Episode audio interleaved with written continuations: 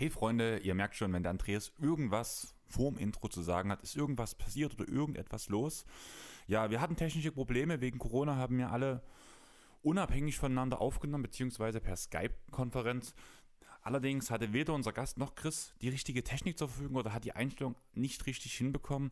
Somit habe ich von unserem Gast das Hintergrundrauschen als Hintergrundgeräusch gelassen, weil es sonst echt mega abgehackt klingt.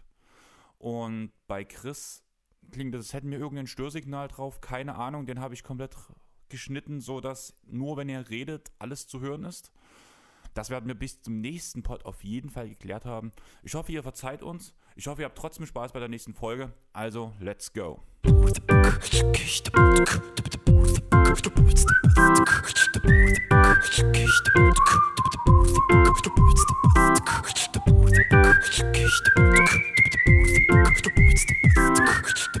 Hallo Freunde, hier sind wir wieder, euer Airboy Podcast.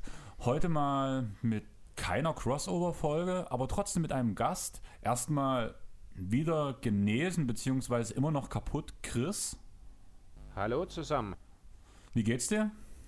Ja, bin ein wenig unter Drogen heute. Wie vernebelt bist du?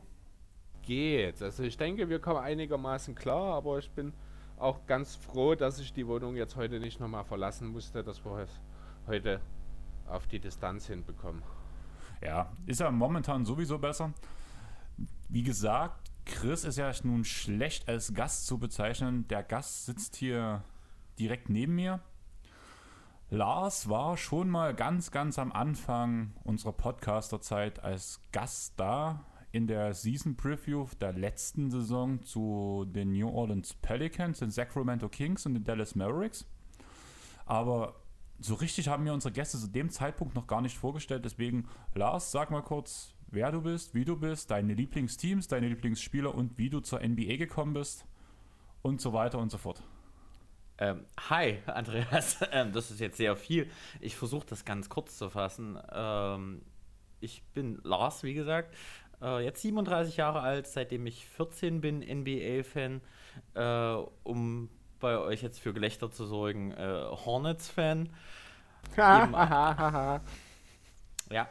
Und bin dazu eigentlich gekommen, das war die Glanzzeit, als die Bulls ganz groß waren. Und ich wollte sozusagen nicht auf den Bandwagon aufspringen, so wie Christus tut, ähm, sondern wollte halt genau Kontra sein. Und ich war damals genau 1,60 groß, heute bin ich nicht viel größer.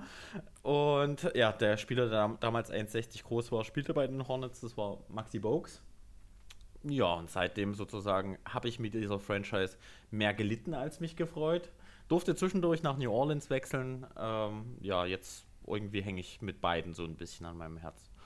Ja, das sollte eigentlich reichen, oder? Ja, ich würde schon sagen, wir beide haben uns ja so wirklich kennengelernt aufgrund der ganzen DJ-Sache. Lars war mein erster Booker, könnte man sagen, beziehungsweise war er es auch wirklich.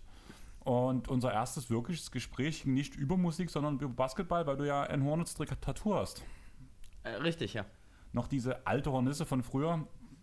Die Alten unter euch werden sich erinnern. Und ja, seitdem haben wir, streiten wir uns nicht bloß über Musik, sondern auch über Basketball, weil wir völlig andere Ansichten haben, würde ich sagen. Nein, wir unterstützen einfach zwei völlig unterschiedliche Franchises. Deine funktioniert halt mittlerweile nach 40 Jahren irgendwie 50. so ein bisschen oder 50. äh, und meine war am Anfang ganz nett und seitdem ja, wurden uns Picks geklaut, wie Anthony Davis. Wir haben schlecht gepickt, wie Michael Kidd Gilchrist oder Frank Kaminsky. Und ja, jetzt unterhält man sich dann halt eher mehr, als dass man sich streitet, glaube ich. Ja, also man kann halt auch so zwei Franchises nicht vergleichen. Also wenn ich mit Chris zum Beispiel reden würde, dann wäre das ja noch irgendwo auf einem Level. Also Philadelphia und die Clippers haben ja nun relevante Titelchancen, während Charlotte und Nola die letzten Jahre so First-Pick-Chancen hatten. Ich gucke nur verdutzt. Äh, ja, ich nehme das jetzt einfach so zur Kenntnis, Andreas. Das freut mich für dich, dass du das zur Kenntnis nimmst. Ja, aber was wollen wir heute machen, nachdem wir unsere Attack and Title Folge durch oder Serie durchgenommen haben, über die ganzen Off-Season Moves geredet haben, wird es vor Weihnachten und vor nochmal einer Special-Folge nochmal ein bisschen entspannter. Wir werden heute einfach mal alle News, Gerüchte durchnehmen, sage ich mal so. für Aufsehen, vor allem in der letzten Woche, haben ja vor allem der Bärtische gesorgt und danach ein Pandemic George. Und Pandemic würd, P, oder? Pandemic P. P, ja. Ja. Aber wir wollen ja nicht drüber reden, dass halt viele Spieler viel zu viel Geld bekommen. Deswegen, Lars, warum bekommt ein Spieler bei dir viel zu viel Geld? Weil sonst keiner in diese Stadt gehen würde, wahrscheinlich. Ja, aber du hast mit Michael Jordan einen ziemlich berühmten Besitzer. So der nichts drauf hat. Als Besitzer. Ich, ich glaube nicht, ich glaub, ich glaub nicht, dass er nichts drauf hat. Ähm, ich glaube vielmehr, dass er erstens zu geizig ist, in gute Spieler zu investieren. Offenbar Andererseits, lass mich ausreden. Entschuldigung. Andererseits, äh, wenn er nicht gerade so geizig ist, dann versucht er es halt sozusagen so mit Semitalenten, wie in letzter Zeit, äh, was war denn so, Lance Stevenson, so mein Lieblingsbeispiel, mit seiner Viertelsaison in Charlotte. Nicolas Batum. Äh, ja, das ist ein ganz schweres Thema. Ähm, Bismarck Biombo. Bismarck Biombo hat aber nicht den Vertrag von Charlotte bekommen. Den hat er von Toronto bekommen. War das nicht in seinem Trade? Nein. Der ist tatsächlich von Toronto, der, der Deal. Aber Jordan hat natürlich trotzdem übernommen, also von daher immer selber schuld. Und bei Hayward, muss ich jetzt ganz ehrlich sagen, hat das halt mal wieder einfach falsch angepackt. Er konnte sich halt wieder mal nicht entscheiden, möchte ich so ein bisschen um die Playoffs mitspielen oder möchte ich halt weiter den kompletten Rebuild laufen. Und dann, ja, hat das wahrscheinlich wieder Muffensausen bekommen und dachte, ach, lass doch mal wieder viel Geld ausgeben. Für jemanden, wo wir nicht wissen, was wir gerade bekommen. Also, Hayward war ein großartiger Spieler in Utah, keine Frage.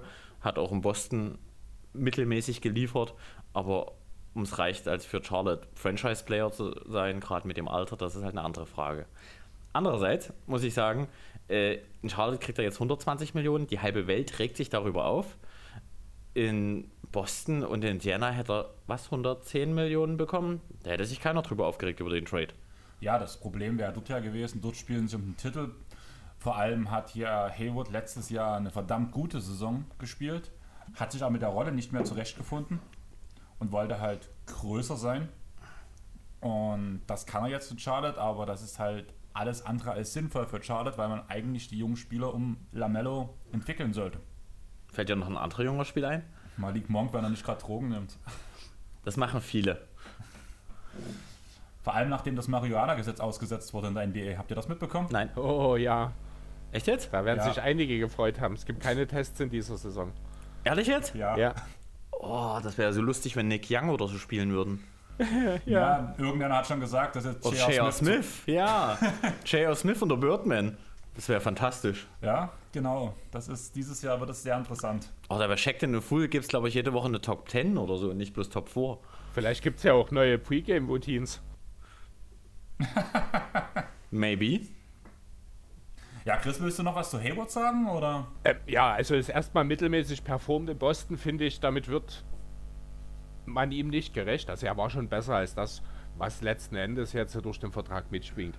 Klar, wird er jetzt irgendwie über diese, eigentlich sind es ja auch nicht 120 Millionen, sondern es sind ja noch die 27 Millionen von Batum obendrauf. Äh, was das Ganze dann fast zu einem Deal von 40 Millionen macht irgendwie, weil ja Batum deswegen gestretchwaved werden musste. Aber er war trotzdem ein guter Spieler und wenn er fit ist, bin ich mir sicher, haben die Hornets vielleicht wirklich eine Chance, um Platz 9 oder 10 und entsprechende Play-ins mitzuspielen.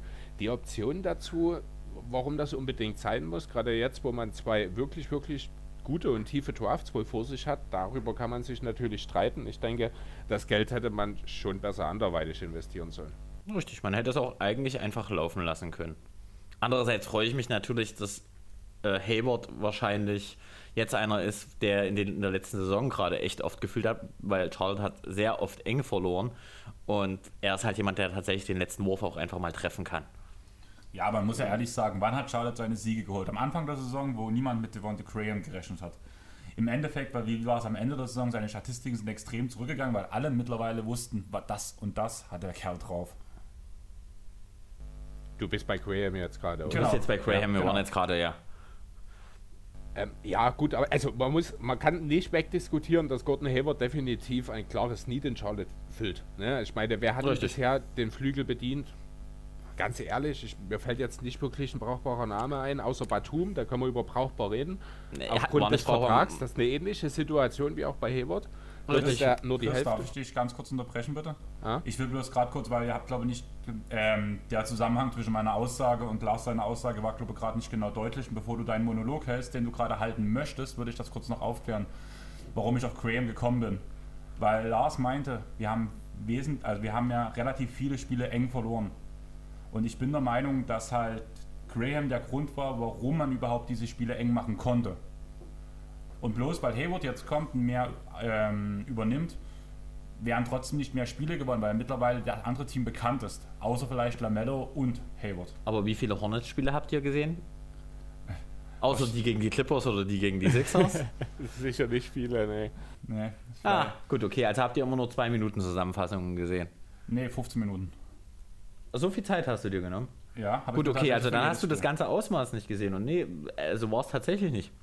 Die haben wirklich über Strecken richtig guten Basketball gespielt. Die haben tatsächlich, meist sind die in den letzten drei Minuten komplett weggebrochen. Und haben dann halt auch nochmal 16 Punkte Rückstände kassiert oder sowas. In genau dieser kurzen Zeit. Bis dahin haben die echt sauber gespielt. Und halt gerade die Jungen äh, wie Miles Bridges oder PJ Washington haben eigentlich großartig gespielt. Dafür, dass sie halt äh, zweites Jahr bzw. Rookie-Saison gespielt haben. Aber denkst du, dass Hayward einen minus 16 Punktestand abfangen kann? Nee, aber er gibt dem Team mehr Festigkeit einfach in sich. Ja, also was bei Hayward, äh, was er natürlich mitbringt, ist diese Erfahrung. Auch wenn er jetzt hier nicht in jedem Spiel wirklich auf, äh, dabei hat sein können, verletzungsbedingt, ist er ja trotzdem Teil des Teams, bringt diese Erfahrung mit, hat selber trotzdem auch viele Playoff-Schlachten selber mitgestaltet, sage ich mal, und auch ja, durchaus erfolgreich. Also das ist schon etwas, ne, ich will es jetzt, ja doch, aus Boston bringt er wohl auch eine gewisse Winning Culture, versucht die natürlich mitzubringen nach Charlotte. Wie gesagt, es, es würde alles Sinn machen, wenn Charlotte einen Schritt weiter einfach in seiner Entwicklung wäre. Wenn schon Lamello Ball sich vielleicht als Star etabliert hätte, würde ich sagen, Hayward als Flügelspieler komplementär, super Idee, funktioniert bestimmt. Aber jetzt mit Lamello als großes Fragezeichen, das er nun mal ist, mit äh, ja, diesen Fragezeichen um Monk mit eigentlich nur PJ Washington als sonstigen jungen Talent. Du hast noch keinen wirklichen Kern zusammen, auf den du aufbauen willst und holst hier einen 30-Jährigen rein, für den du. Er ist einfach zu alt, genau. ja, der, er passt einfach nicht. Wäre er 23, super. Also wäre es Kelly Oubre zum Selbst Beispiel- 26, ja, alles wär's super, Kelly aber Oubre gewesen so wie- zum Beispiel, hätte ich gesagt, Genau. ein super Deal. Das, Kelly Oubre wäre der perfekte Mann gewesen für dieses Team. Da habe ich noch nicht mal drüber nachgedacht. Ich auch nicht. Fällt mir jetzt gerade, kommt mir jetzt gerade in den Sinn. Ich, ganz ehrlich, ich verstehe nicht, wa- warum die eigentlich nicht das Problem des Centers gelöst haben, um jetzt nochmal ganz Wieso? kurz Ihr habt doch zu bleiben. Biombo verlängert. Super, fantastisch. Und Cody Zeller, den ich menschlich sehr gern mag, aber er ist kein Starting Center. Ja, das stimmt wohl. Ne? Und er hat auch einen total tollen Hund, aber der ist kein Starting Center. Ne? Äh, äh, Da hätte ich tatsächlich lieber irgendeinen Deal mit New Orleans eingetradet, äh, eingefädelt, die Jackson Hayes wahrscheinlich ja jetzt nicht mehr brauchen. Äh, klar, als Backup. Ja, aber die haben Steven Adams und. Wer, wer hat denn mal, die Mid-Level-Exception bekommen dieses Jahr? Wurde die überhaupt verbraucht? Ich glaube, es einen Free-Agent-Zugang Ich- gab es gar nicht so richtig bei euch, oder? Nö, nö, gar Vielleicht hätte man ja auch Derrick Favors kriegen können. Aber der geht natürlich War lieber nach Utah und spielt um den Titel. Ich, nein, ich glaube auch, der wollte nach Utah Ja. zurück. Weil in Utah hat er seine beste Zeit. Aber gehabt. Das Nerlens Noel, so. ich meine, wenn selbst Miles Plumlee 27 Millionen kriegt, hätte man ja selbst in Charlotte für die Mid-Level-Exception einen brauchbaren Center kriegen können. Ja, aber Miles Plumlee äh, habe ich auch noch nicht so richtig verstanden. Dem ging es ja eigentlich in Denver richtig gut. Ja, aber der verdient in Denver hätte er nicht mehr als 3 Millionen gekriegt. Kaum mehr als das Ja, das Minimum stimmt. eigentlich. Deswegen. Weil Detroit ist halt. Das stimmt natürlich. Troy Weaver scheint halt Da total halt keiner, sendergeil zu sein. Ja, war aber so schon wie immer. Sacramento letztes Ja, Jahr. genau, so ungefähr. Noch ein bisschen Ja, lächerlicher. ich- so, ich- wie, ja, so wie die Knicks und die Power Forwards eher. Ja, fünf, äh, fünf Power Forwards als, als Starter. Ja, genau. Super. Aber, ich- aber zurück ganz kurz zu Sacramento. Ich finde, wie gesagt, diese Idee Whiteside finde ich jetzt gar nicht so doof. Also ich fände es ganz witzig, wenn das aufgeht. sag euch, weil der er hat wird ja da starten. angefangen. Der wird dort starten. Ja, eben, wird er auch, definitiv. Ich wüsste nicht, Genau. wer sonst. Die Alternative wäre wahrscheinlich Holmes, den ich Hm. für ein bisschen zu klein finde. Und Genau. ja, ich Beckley ist kein Center. Da bringt defensiv Nee. viel zu wenig dafür mit. Und dann hast du nur Weizheit. Der hat jetzt, ich glaube, auch bloß einen Einjahresdeal unterschrieben. Das finde ich, kann man durchaus machen. Richtig. Ja, ein Jahr zum ja, ja, perfekt. Also aber da, das dafür, ist dass, dass er eigentlich mal aber dafür, dass er eigentlich vor, weiß ich nicht, zwei, drei Jahren ein Max-Spieler sein sollte, ne? Ja, aber dafür, dass er auch vor anderthalb Jahren aus der Liga raus sein sollte. Mhm. Ja, aber äh, gerade der Abstieg in dieser Liga ist halt ex ja, extrem schnell. Weizheit ne? ist halt das perfekte Beispiel. Er hat es nach dem im Draft nicht geschafft. Er ist Umwege gegangen, quer durch die Welt. Ich glaube sogar über die G-League. Dann erst bei den Kings einen ungarantierten Vertrag. Hat mhm. er drei Spiele gemacht oder so. Ist er noch bei drei anderen Teams gewesen, bis es dann halt in Miami geklappt hat.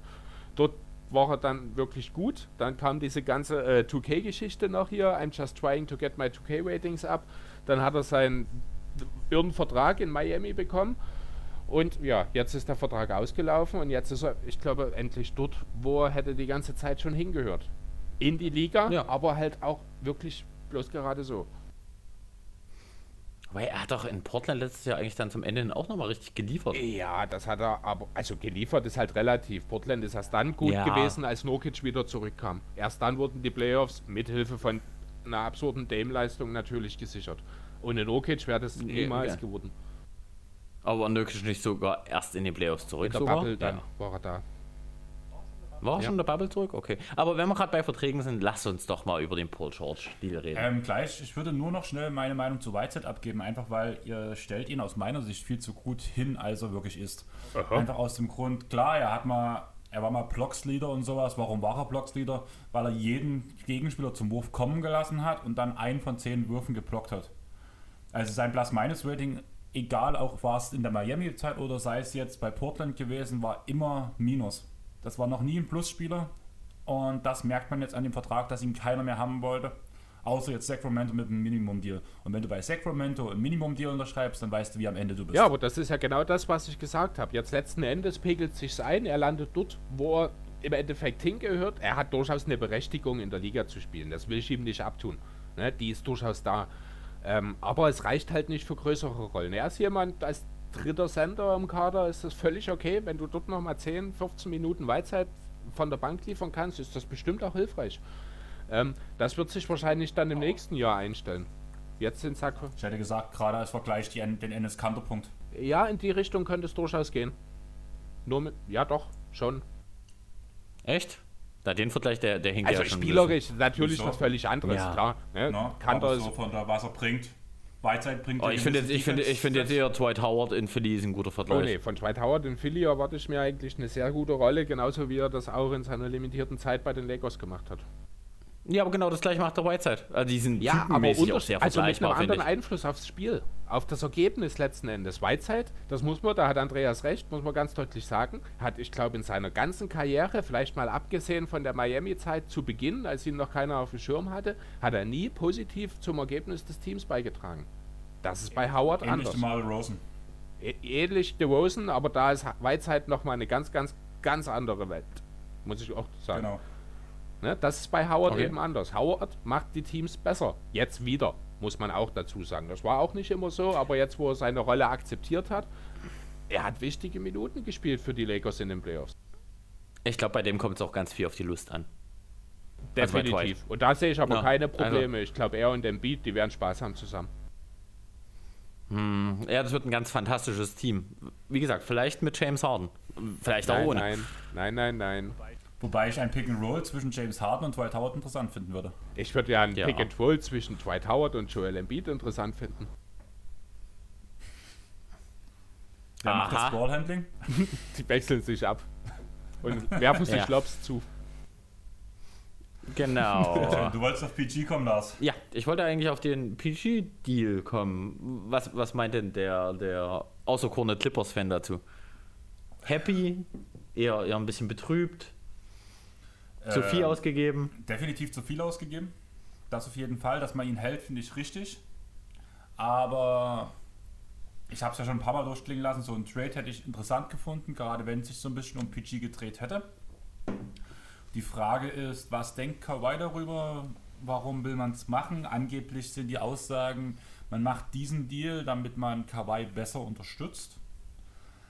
Aber da ist die große Frage, hat sich Kawhi dann schon committed oder nicht? Was ich irgendwie bezweifle, dass das schon diese Zusage kam. Und unter diesem Punkt, allein auch mit diesem Morris-Deal, den man schon hat und den ganzen abgegebenen Picks, man landet dann dort, wo Charlotte jetzt ist. Punkt. Wenn Kawhi weg ist. Also bei einer Sache muss ich dir widersprechen. Das ist die Sache mit dem zu viel. Äh, Paul George ist eine klare zweite Option. Ich denke, darüber sind wir uns relativ einig, oder?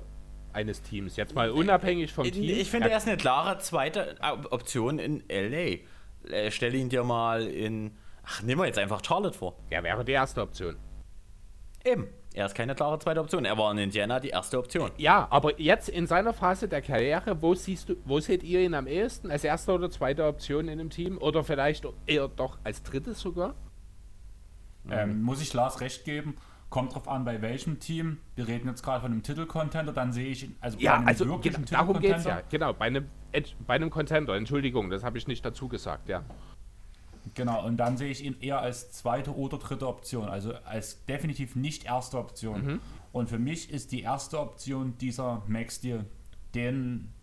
Genau. Also, wenn man einen Spieler in dem Alter von einem Paul George hat, der ist schon 31, bleibt jetzt noch fünf Jahre, mit 36, 48, 30, dann, 30.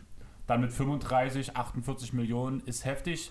Wenn du deine größte Stärke zu diesem Zeitpunkt später mal hast, was wahrscheinlich das Werfen sein wird, und du schon zwei operierte Schultern hast, die nicht mehr richtig funktionieren. Okay, so, und jetzt lass mich ganz kurz äh, dir folgendes sagen.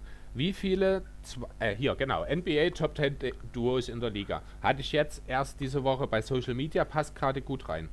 Äh, Nummer 1, Anthony Davis und, und LeBron. LeBron. James, beide Maximalvertrag. Ja. Nummer 2, ja. Kevin Durant, Kyrie Irving, beide Maximalvertrag. Über die Reihenfolge will ich uh. jetzt nicht streiten, mir geht es um die Verträge. Ja, ja, okay, alles, alles Platz gut. Platz 3, Nikola Jokic, Jamal Murray, beide Maximalvertrag. Platz 4, die Clippers, beide Maximalvertrag. Platz 5, die äh, Simmons und Embiid, beide Maximalvertrag. Platz 6, Jimmy Butler, Bam Adebayo, beide Maximalvertrag. Das geht so weiter. Chris Middleton, James Harden und John Wall stehen hier. Äh, Tatum und Brown Doncic und Porzingis sind alles Maximalverträge für beide Spieler. Also, also unterbezahlt, wo, wo ist Curry und, wo ist Curry und Thompson? Bitte? Wo ist Curry und Thompson? Auf deiner äh, Liste? Auch Maximalvertrag. Äh, Thompson ist verletzt, wahrscheinlich deswegen nicht drin. Okay, das kann sein. Weil sonst ja, wäre ich jetzt echt schockiert. Was man dazu sagen muss, am Ende der ganzen Verträge, die du gerade aufgezählt hast, mal abgesehen, nimm LeBron raus. LeBron ist sowieso ein Spieler für sich. Nimm LeBron raus. Welcher Spieler ist am Ende seiner, seines Maximalvertrages teurer und älter als Paul George? Äh, ja, ist ein Punkt. Jimmy Butler. Ich glaube, Chris Middleton vielleicht mhm. auch. Achso, nee, Quatsch, der ist ja jetzt mhm. neu Nee, der nee, natürlich nicht. Okay, mag sein. Das Altersthema ist ein Punkt. Äh, wo, was ich nur sagen will, ich finde, wenn du ihn bezahlst, musst du ihm das Geld geben. Darauf will ich eigentlich hinaus. Ich finde nicht, dass er überbezahlt ist, weil für weniger kriegst du ihn einfach nicht. Ne? Was mich viel mehr daran stört, ist der Zeitpunkt. Du hast gesagt, man will jetzt damit Kawaii vermitteln. Ja, das ist jetzt unser sicheres Bett. Wir haben dir quasi ein Nest gemacht und das größte Ei, das drin liegt, ist Paul George. Happy Birthday. Aber wie lange hat denn Kawaii noch ein Jahr, oder? Ja, Kawhi tut nach der Saison wahrscheinlich aus seinem Vertrag ausopten. Genau. Ja, aber macht, macht jetzt diese Verlängerung mit Paul George, macht die wirklich, hat die nee. den positiven Effekt auf Kawhi, den man sich erhofft? Über, überhaupt nicht. Wie willst Denk, du denn Denke ich auch, weil man hat jetzt zwar ja? vorgesorgt für den Fall, dass Kawhi geht, dass er mal nicht alleine genau. Geht, äh, also nicht in der ja, Bedeutungslosigkeit verschwindet, aber man hat jetzt keineswegs, finde ich, gesichert, dass Kawhi bleibt. Denn es bleibt noch eine ganze Saison vor uns. Die Lakers haben aufgerüstet, die Blazers haben aufgerüstet. Äh, es gibt viele gefährliche Teams im Westen. Die Clippers sind zwar nach wie vor das zweitbeste Team meines Erachtens nach, aber die müssen den Titel, die brauchen mindestens müssen die in die Finals kommen und dann werden sie auch. Wobei ein Titel interessiert also Kawhi ja eigentlich auch schon fast nicht. Ne? Also hat ja in Toronto auch nicht gezogen. Und ich glaube, ohne Andreas jetzt zu sehr ärgern zu wollen, aber ich denke tatsächlich, wenn LeBron bei den Lakers nicht mehr ist, dann wechselt Kawhi einfach das Trikot in derselben Stadt. Ja, das funktioniert. Das traue ich dem tatsächlich das zu. Das ist ja jetzt noch, noch durch die Verlängerung noch drei Jahre hin. Das ist ja, ja kein aber das Thema. Geht schneller, dann als man ist denkt. Kawhi auch 33 ja. oder irgendwas so. Ne? Aber was, was ich meine, es ist halt jetzt, du musst jetzt wirklich eigentlich den Titel holen, um sicher zu sein. Und selbst dann kannst du nicht ganz sicher sein, dass Kawhi bleibt. Ich halte das für einen sehr, sehr großen finanziellen Gamble, gerade auch unter dem Gesichtspunkt von dem verrückten Morris-Deal. Äh, also ich, für mich wäre es, ich glaube, zu viel Risiko, weil du hast dir, ja gut, die Zukunft eh verbaut, weil du hast ja alle deine Picks schon nach OKC geschickt. Richtig. Ja gut, so gesehen ist es wieder alternativlos irgendwo. Die andere Frage, was mir gerade durch den Kopf Und tatsächlich ist das Team sogar ganz schön Lass alt, oder? bitte lauter reden, ich höre dich nie. Äh, und tatsächlich ist das Team sogar ganz schön alt. Oder sehe ich das falsch? Die Clippers, natürlich, Ja, die sind Contender, die, Ja. natürlich sind die alt. No. Nee, nee, aber also schon sehr alt für die Liga. Also wenn die mal, die sind im Schnitt alle 30, so gefühlt. Das Ding, auf was ich gerade raus wollte, bevor mir Lars reingeredet hat, ihr habt gerade über das Finanzielle geredet. Da bin ich mir nämlich gerade echt unsicher, wie das genau gehandhabt wird. In dem aktuellen Moment hat PG den Max-Deal unterschrieben. Nächstes Jahr hätte er die 10 Jahre voll. Das würde ja bedeuten, er könnte die nächste Stufe auch von der Bezahlung erhalten, die er jetzt aufgrund seiner neun Jahre nicht erhalten hat, Das weiß ich nicht, ob das dann so greift, dass das dann vorgreift sozusagen, weil ich meine, er kriegt in seinem letzten Vertrag, nee, es kann kein Supermax-Deal sein, weil irgendjemand hat doch jetzt einen Ver Vertrag unterschrieben, der im letzten Jahr sogar über die 50 geht. Ja, LeBron. Genau, und so viel kriegt ja George nein. nicht. LeBron geht nicht über die 50, weil er hat zwei Jahre verlängert und bekommt 85 Millionen. James Harden hätte für zwei Ah, Das Jahre. war, ja, genau, das war das. Das war diese, also kein Unterschriebener, sondern James Harden war das. Danke dir. Ähm, und das hat er ja nicht. Das hat George nicht. Ja, und das ist dieser Genau. Super, Super Max 10 Jahresvertrag. Also glaube ich, dass er wirklich jetzt auf diese paar Prozent verzichtet hat, um langfristig zu unterschreiben. Ähm, ich glaube auch nicht, dass Paul George. Man hat doch keine Bird Rights für Paul Doch, George. er wurde doch ertradet. Es müsste, er müsste drei Jahre müssen es jetzt sein in dem Vertrag. Okay. Ja, aber das, selbst wenn, es wäre ja klar gewesen, du darfst pro Team nur einen Supermax vergeben. Nee, Das, das wenn, stimmt nicht. Nee. Gab es nicht diese Nee. Klausel drin? Welches Team hat zwei Supermax Deals? Anthony Aber gerade aufgezählt. Anthony Davis, LeBron James. Ganz Ja. einfach. Hat LBJ einen Supermax? Natürlich. Ja. Aber kriegst du den Supermax nur, wenn du die vollen fünf Jahre Nee, du gehst? kriegst so einen Supermax für Nein. ein Jahr. Ja. Okay, gut, dann bin ich dort bei dem gerade völlig Also, raus. ja, also der Meinung, du darfst Supermax wird deswegen Supermax genannt, weil halt das größtmaximale Volumen, ne? Und das hast du natürlich über die maximale Laufzeit. Aber der Jahreswert, also du kannst den, wenn du den auf ein Jahr runterstufst, kannst du den trotzdem abschließen als Spieler. Das hat ja LeBron jahrelang in Cleveland gemacht. Okay, ich hatte immer gedacht, er hatte nochmal einen Max-Deal genommen. Das ist das, ja, in dem Fall. Ja, gut. Ähm, ja, also wie gesagt, ich bin der Meinung, es ist erstmal richtig. Ich würde sagen, PG verzichtet auf ein paar Prozente aufgrund von dem Jahr, weil das ja bei den Rookie-Deals auch ist, dass man danach halt die bei dieser Verlängerung auf diesen Wert drauf geht, wenn man verlängert, von dem jeweiligen Jahr. Deswegen denke ich, dass das mit den neun Jahren bei PG nicht zählt. Dass er die, nicht diese zehn Jahren Veteran irgendwas nimmt. Einfach, das ist eine Sache, wo die Clippers Geld sparen und PG auf Nummer sicher geht, dass er trotz Verletzung den langen Vertrag erhalten Ja, kann. genau. Also Bäumer hat auch jetzt die Tage noch gesagt, ähm, mit Kawhi hätten wir es auch gemacht, aber er ist nicht berechtigt. Also man hätte am liebsten beide verpflichtet vorzeitig, aber dadurch, dass halt Kawhi als Free Agent vor anderthalb Jahren kam, hat er keine Berechtigung für die vorzeitige Verlängerung. Sonst hätte man sie ihm auch direkt angeboten. Ja. Was es für die Clippers viel einfacher gemacht hätte. Wenn sie beide unterschrieben hätten. Ja, natürlich. Aber so ist es natürlich jetzt so ein bisschen Hoffen und. Bang aufs nächste Jahr. Ja, aber wie gesagt, also äh, wo ich, was ich jetzt halt gerade auch in meiner Ausführung erst zu Ende gedacht hatte, dadurch, dass halt wirklich die Picks, die Zukunft ist ja eh hingeworfen, das muss man ja mal ganz deutlich so sagen, die mittelfristige Zukunft der, Sun, äh, der Clippers liegt bei den Thunder. Also ist es fast alternativlos, den einen Star, den du sicher halten kannst, dann auch langfristig zu halten, damit du eben nicht jahrelang äh, Brooklyn Nets stylmäßig Lottery-Picks sammelst und die überall in der Liga verteilst. Ja, gebe ich dir recht. Ähm, Kombination mit Morris Deal ist halt wirklich, du willst halt Kawhi sagen, hier, wir geben alles dafür, dass du bleibst, dass wir jahrelang im Titel mitspielen. Das ist das Zeichen, was gegeben werden soll. Das ist das Zeichen, was Kommt. kommt, ja, aber ich glaube, letzten Endes ist es wirklich so ein bisschen auch mehr Absicherung gegen die Bedeutungslosigkeit. Hm, bei den Clippers ja, wichtig. Ja, eben, deswegen. Also das halt, würde ich jetzt nicht unterschätzen, den Fakt. Äh, du hast halt, auch wenn er am Ende des Vertrags 35 oder 36 ist, er ist jemand, der auch dann noch wertvoll sein kann, weil er einen guten Wurf mitbringt. Deswegen wird das nicht ganz so wild sein, wie vielleicht das bei anderen Spielern der Fall sein könnte später mal. Ähm, aber ja, eigentlich musst du es machen an Clippers Stelle. Dann wäre meine nächste Frage, einfach weil das kam direkt nach der letzten Podcastaufnahme so ein bisschen raus. Der Podcast mit Paul George und Matt Barnes und Frank Jackson. War es Frank Jackson? Ja, ne? Bin ich gerade falsch? Keine Ahnung. Okay, auf jeden Fall ging es ja darum, dass halt PG über seine Rolle letztes Jahr in den Playoffs geredet hat. Ähm, er hat zu wenig Pick and Rolls gelaufen. Er wurde nicht in seine Lieblingsspots gebracht. Es gab keine Anpassungen in den Playoffs und so weiter. Der Way so Allen Vergleich, oder? War der nicht auch mit dort dabei? Dass er so ein bisschen wie Way Allen eingesetzt wurde. Na? Ja, stimmt. Und ja, JJ Reddick. Genau. genau, hast recht. Genau, und darum ging es. Im Endeffekt kam er danach über irgendwelche Twitter-User raus, dass ähm, Paul George einen höheren Pick-and-Roll-Anteil gespielt hat als noch in OKC-Zeiten. und dass eigentlich alle Behauptungen, außer dass Doc Rivers keine Adjustments gemacht hat, nicht einfach nicht stimmen. Okay.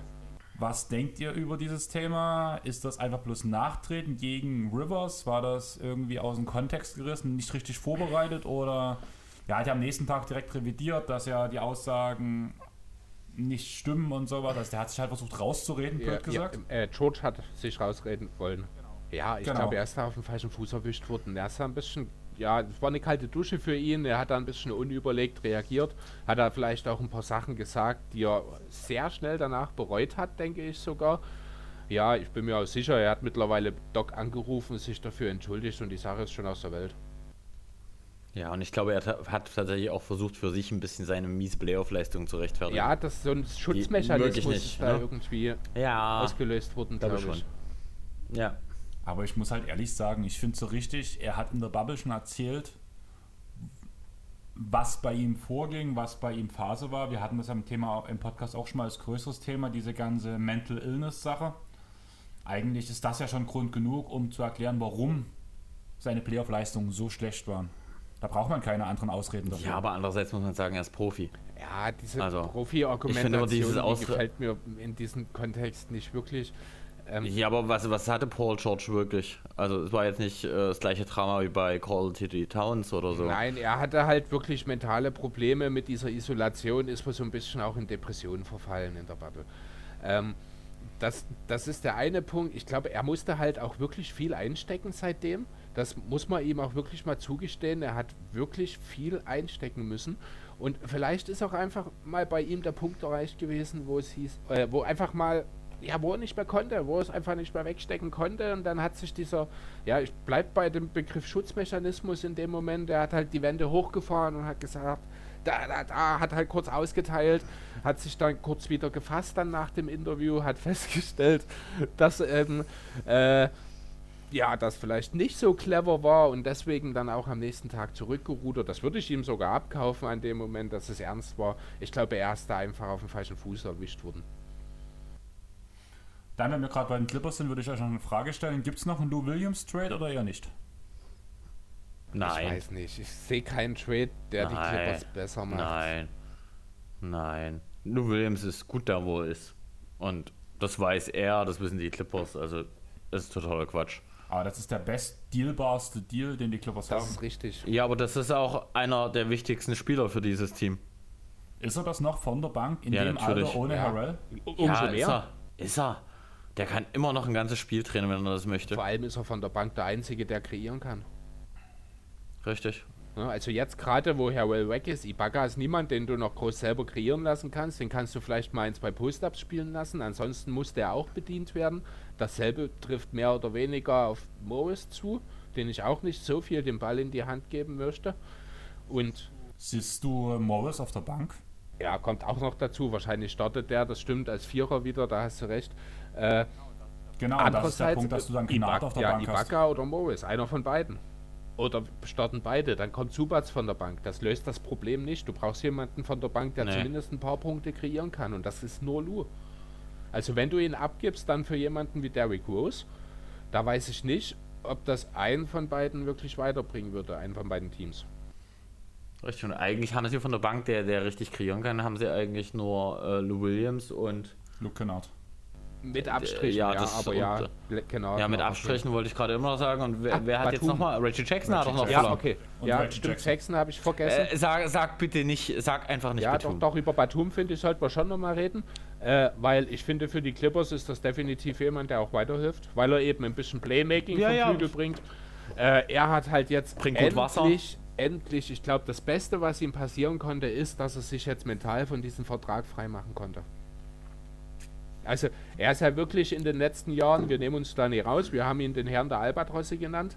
Äh, er hat ja wirklich viel wegen seines Vertrags einstecken müssen und ich glaube, dass das dann irgendwann, Batum ist ja zum Zeitpunkt der Vertragsunterschrift durchaus das Geld wert gewesen, leider zwei Monate später nicht mehr. Ähm, Richtig. Und dann, und auch, dann nie auch wieder. nie wieder, richtig. Aber ich denke, in einer, Kle Also in einer kleinen Rolle fürs Minimum kann er nochmal genau das bringen, was den Clippers halt tatsächlich fehlt. Bisschen Playmaking vom Flügel, den offenen Dreier treffen, ein, zwei Rebounds pro Spiel. Ich denke, das ist nicht so schlecht, die Verlängerung. Aber ich habe kein, keinen lustloseren Spieler in den letzten Jahren gesehen als Nicholas Batum in Charlotte. Ich habe da so meine Gedanken darüber, woran das hätte liegen können. Wenn man so von dem wirklich besten Blazers-Team dieses Jahrtausends zu den Hornets geht, einmal in den Wann ist er gewechselt? 14, 15. Ja. 14, 15, ne? Damian? Lillard, Nick Batum, Wes Matthews, Robin Lopez und Lamarcus Aldridge. Beste Starting, beste Line-Up, ich glaube sogar der gesamten Liga damals gewesen.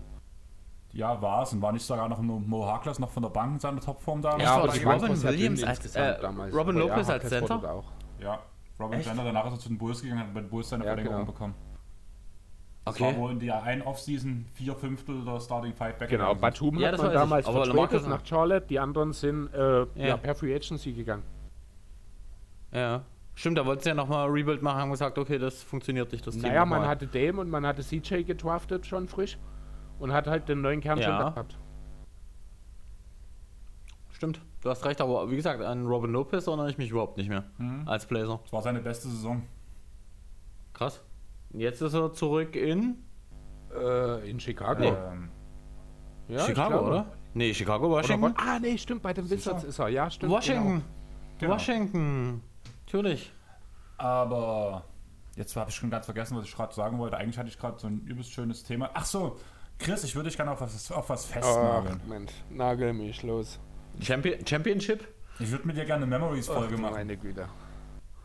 Was für eine Memories-Folge. Also, also Lars, für dich eine, eine Folge, wo wir auf die Karriere eines bestimmten Spielers zurückschauen, die komplette Karriere beleuchten, inklusive der Zeit vor der NBA. Gegebenenfalls nach der NBA auch noch. Würde auf den Spieler nicht zutreffen. Hä? Hä? Naja, es ist noch nicht so viel passiert, seitdem der Spieler aufgehört hat, über den ich gern reden würde. Vince aber ich Carter? glaub- aber ich glaube, die Story könnte sehr interessant werden. Vince Carter haben wir tatsächlich schon. Okay, wen wollt ihr dann? Joachim Noah. Ist denn er wirklich, hat er seine Karriere beendet? Ja, Ja. er wollte jetzt ja. Er hat offiziell im Statement bekannt gegeben, dass er nicht mehr Basketball spielen Okay. wird. Äh, ja, können wir irgendwann Auch mal machen. Habe ich jetzt aber ganz sicher nicht ganz weit oben auf meiner Prio-Liste, weil er passt nicht so richtig in die anderen Namen, die wir gemacht haben, oder? Er passt wen nicht habt ihr richtig noch in die gemacht? anderen Namen, aber er ist halt so der erste Playmaking Big Man damals in seiner fast MVP-Saison. Da war er mal Platz 3 der MVPs. Vor dem, bevor Rose diese große Verletzung hatte. Er war einer der besten Defender, er war ja auch Defensive Player of the In Year. demselben Jahr. Hatten wir noch. Er hatte danach allgemein, war er so ein bisschen ein Freidenker, war von vornherein durch seinen Vater so ein bisschen geprägt zum Profisportler und Medienverhalten und hat sich ja trotzdem war. Er war halt irgendwie anders als die anderen und irgendwie würde ich es sehr sympathisch finden, eine Folge über ihn zu machen. Eigentlich will Andreas über sich reden. Ja, das kann ja nicht lange dauern. Nee, aber der Vergleich Joaquin Noah, äh, er selbst, das passt schon ganz gut. Wieso Freidenker? Der Freidenker möchte anders sein. Er läuft ja auch beim Handball aufs andere Tor. Ungeschlagen bis jetzt die Saison. ja, Noch kein Spiel gespielt. ja, richtig. Ah komm, Chris, das weißt du besser. Das müsste jetzt sein. Aber der war schön.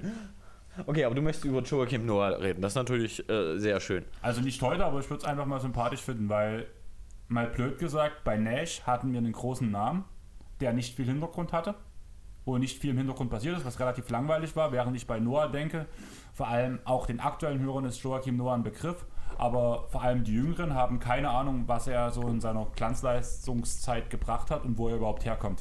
Aber rede doch über J.R. Smith oder so. Okay, jetzt wird's wild. Darüber reden wir andermal nochmal. Wir behalten es auf jeden Fall. Chris Anderson. Wusstet, wusstet ihr, dass Chris Anderson nicht mehr in die Liga oh, darf? Ja, Birdman hätten wir eigentlich auch. Müssten wir eigentlich auch machen dann.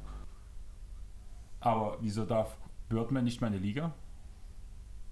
Ja, Birdman ist von der Liga ausgeschlossen, genau wie Tyreek Evans und Co. Es gibt zehn Leute, die nicht mehr in die naja, Liga Evans dürfen. ist ja gesperrt für diese zwei Jahre.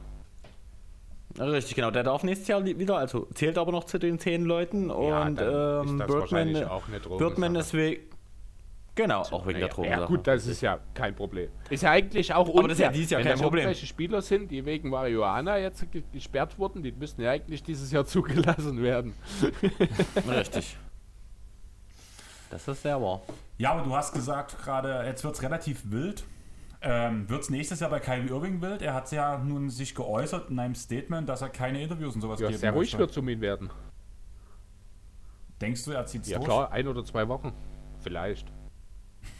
Richtig, und dann ist die Erde wieder eine Scheibe. Ne, dann gibt es die ersten Niederlagenserie bei den Nets. Und da reden wir vielleicht auch schon wirklich nur von zwei Niederlagen, vielleicht drei. Das erste Mal, dass ein bisschen Sand im Getriebe ist und dann ist Uncle True schon wieder sauer und dann muss er was sagen. Ich glaube nicht, dass er das lange Sag. durchhält. Nee, ich auch nicht. Sagt er dann, dass er gerne KD gegen James Harden traden würde? ja. Das würde er nicht sagen. Ich glaube nicht, dass das in seiner Entscheidungsgewalt liegt. Weil das war ja so ungefähr die Aussage, die die Houston Rockets getroffen haben, dass sie, wenn sie mit den Nets traden würden, entweder KD oder Kyrie Ja, das haben ist möchten. dasselbe Thema mit jedem anderen Team auch. Deswegen werden es die Rockets schwer haben, einen Deal zu finden. Angeblich soll es ein äh, Simmons-Angebot bei den Rockets auf dem Tisch geben. Das glaube ich nicht und hoffe ich auch nicht. Aber das ist ja dasselbe. Was hat er jetzt noch? Die Bucks und die Heat? Was heißt das? Da muss dann entweder Ja. Bam Adebayo dabei sein für die bei den Heat oder Chris Middleton für Chris Middleton. oder was? Das wird nicht funktionieren. Ja. Das, Und bei den Bucks noch eine ganze Menge mehr und bei den Heat eigentlich auch eine ganze Ja, Menge aber das scheint ja so, noch. dass, also Tyler Hero habe ich jetzt schon gehört, ist wohl in Miami nicht Ja, geben sie bereit, definitiv zu nicht ab, genau. Und Richtig. dann bleibt ja nur noch Adebayo, denn ich glaube nicht, dass sie Jimmy Butler wegtraden. Nee, und Duncan Robinson würden sie halt wahrscheinlich mit Ja, das weggeben. ist aber, selbst sind wir das halte ehrlich, ich Duncan für, Robinson ist nicht viel mehr als Füllmaterial. Nein, ist er nicht. Also spielt schon solide Ja, Minuten für natürlich, Bank, aber ne? alles er gut. hat halt, das ist halt so auch diese absolute Inselbegabung, die wichtig ist, ohne Frage. Er ist auch wirklich wichtig für die Heat, aber an ihm wird der Deal sicherlich nicht scheitern. aber haben, haben die Knicks schon ein Angebot abgegeben? aber das sind die einzigen, die mir jetzt so aus der Kalten einfallen, ne? die super interessiert an Harden wären eigentlich.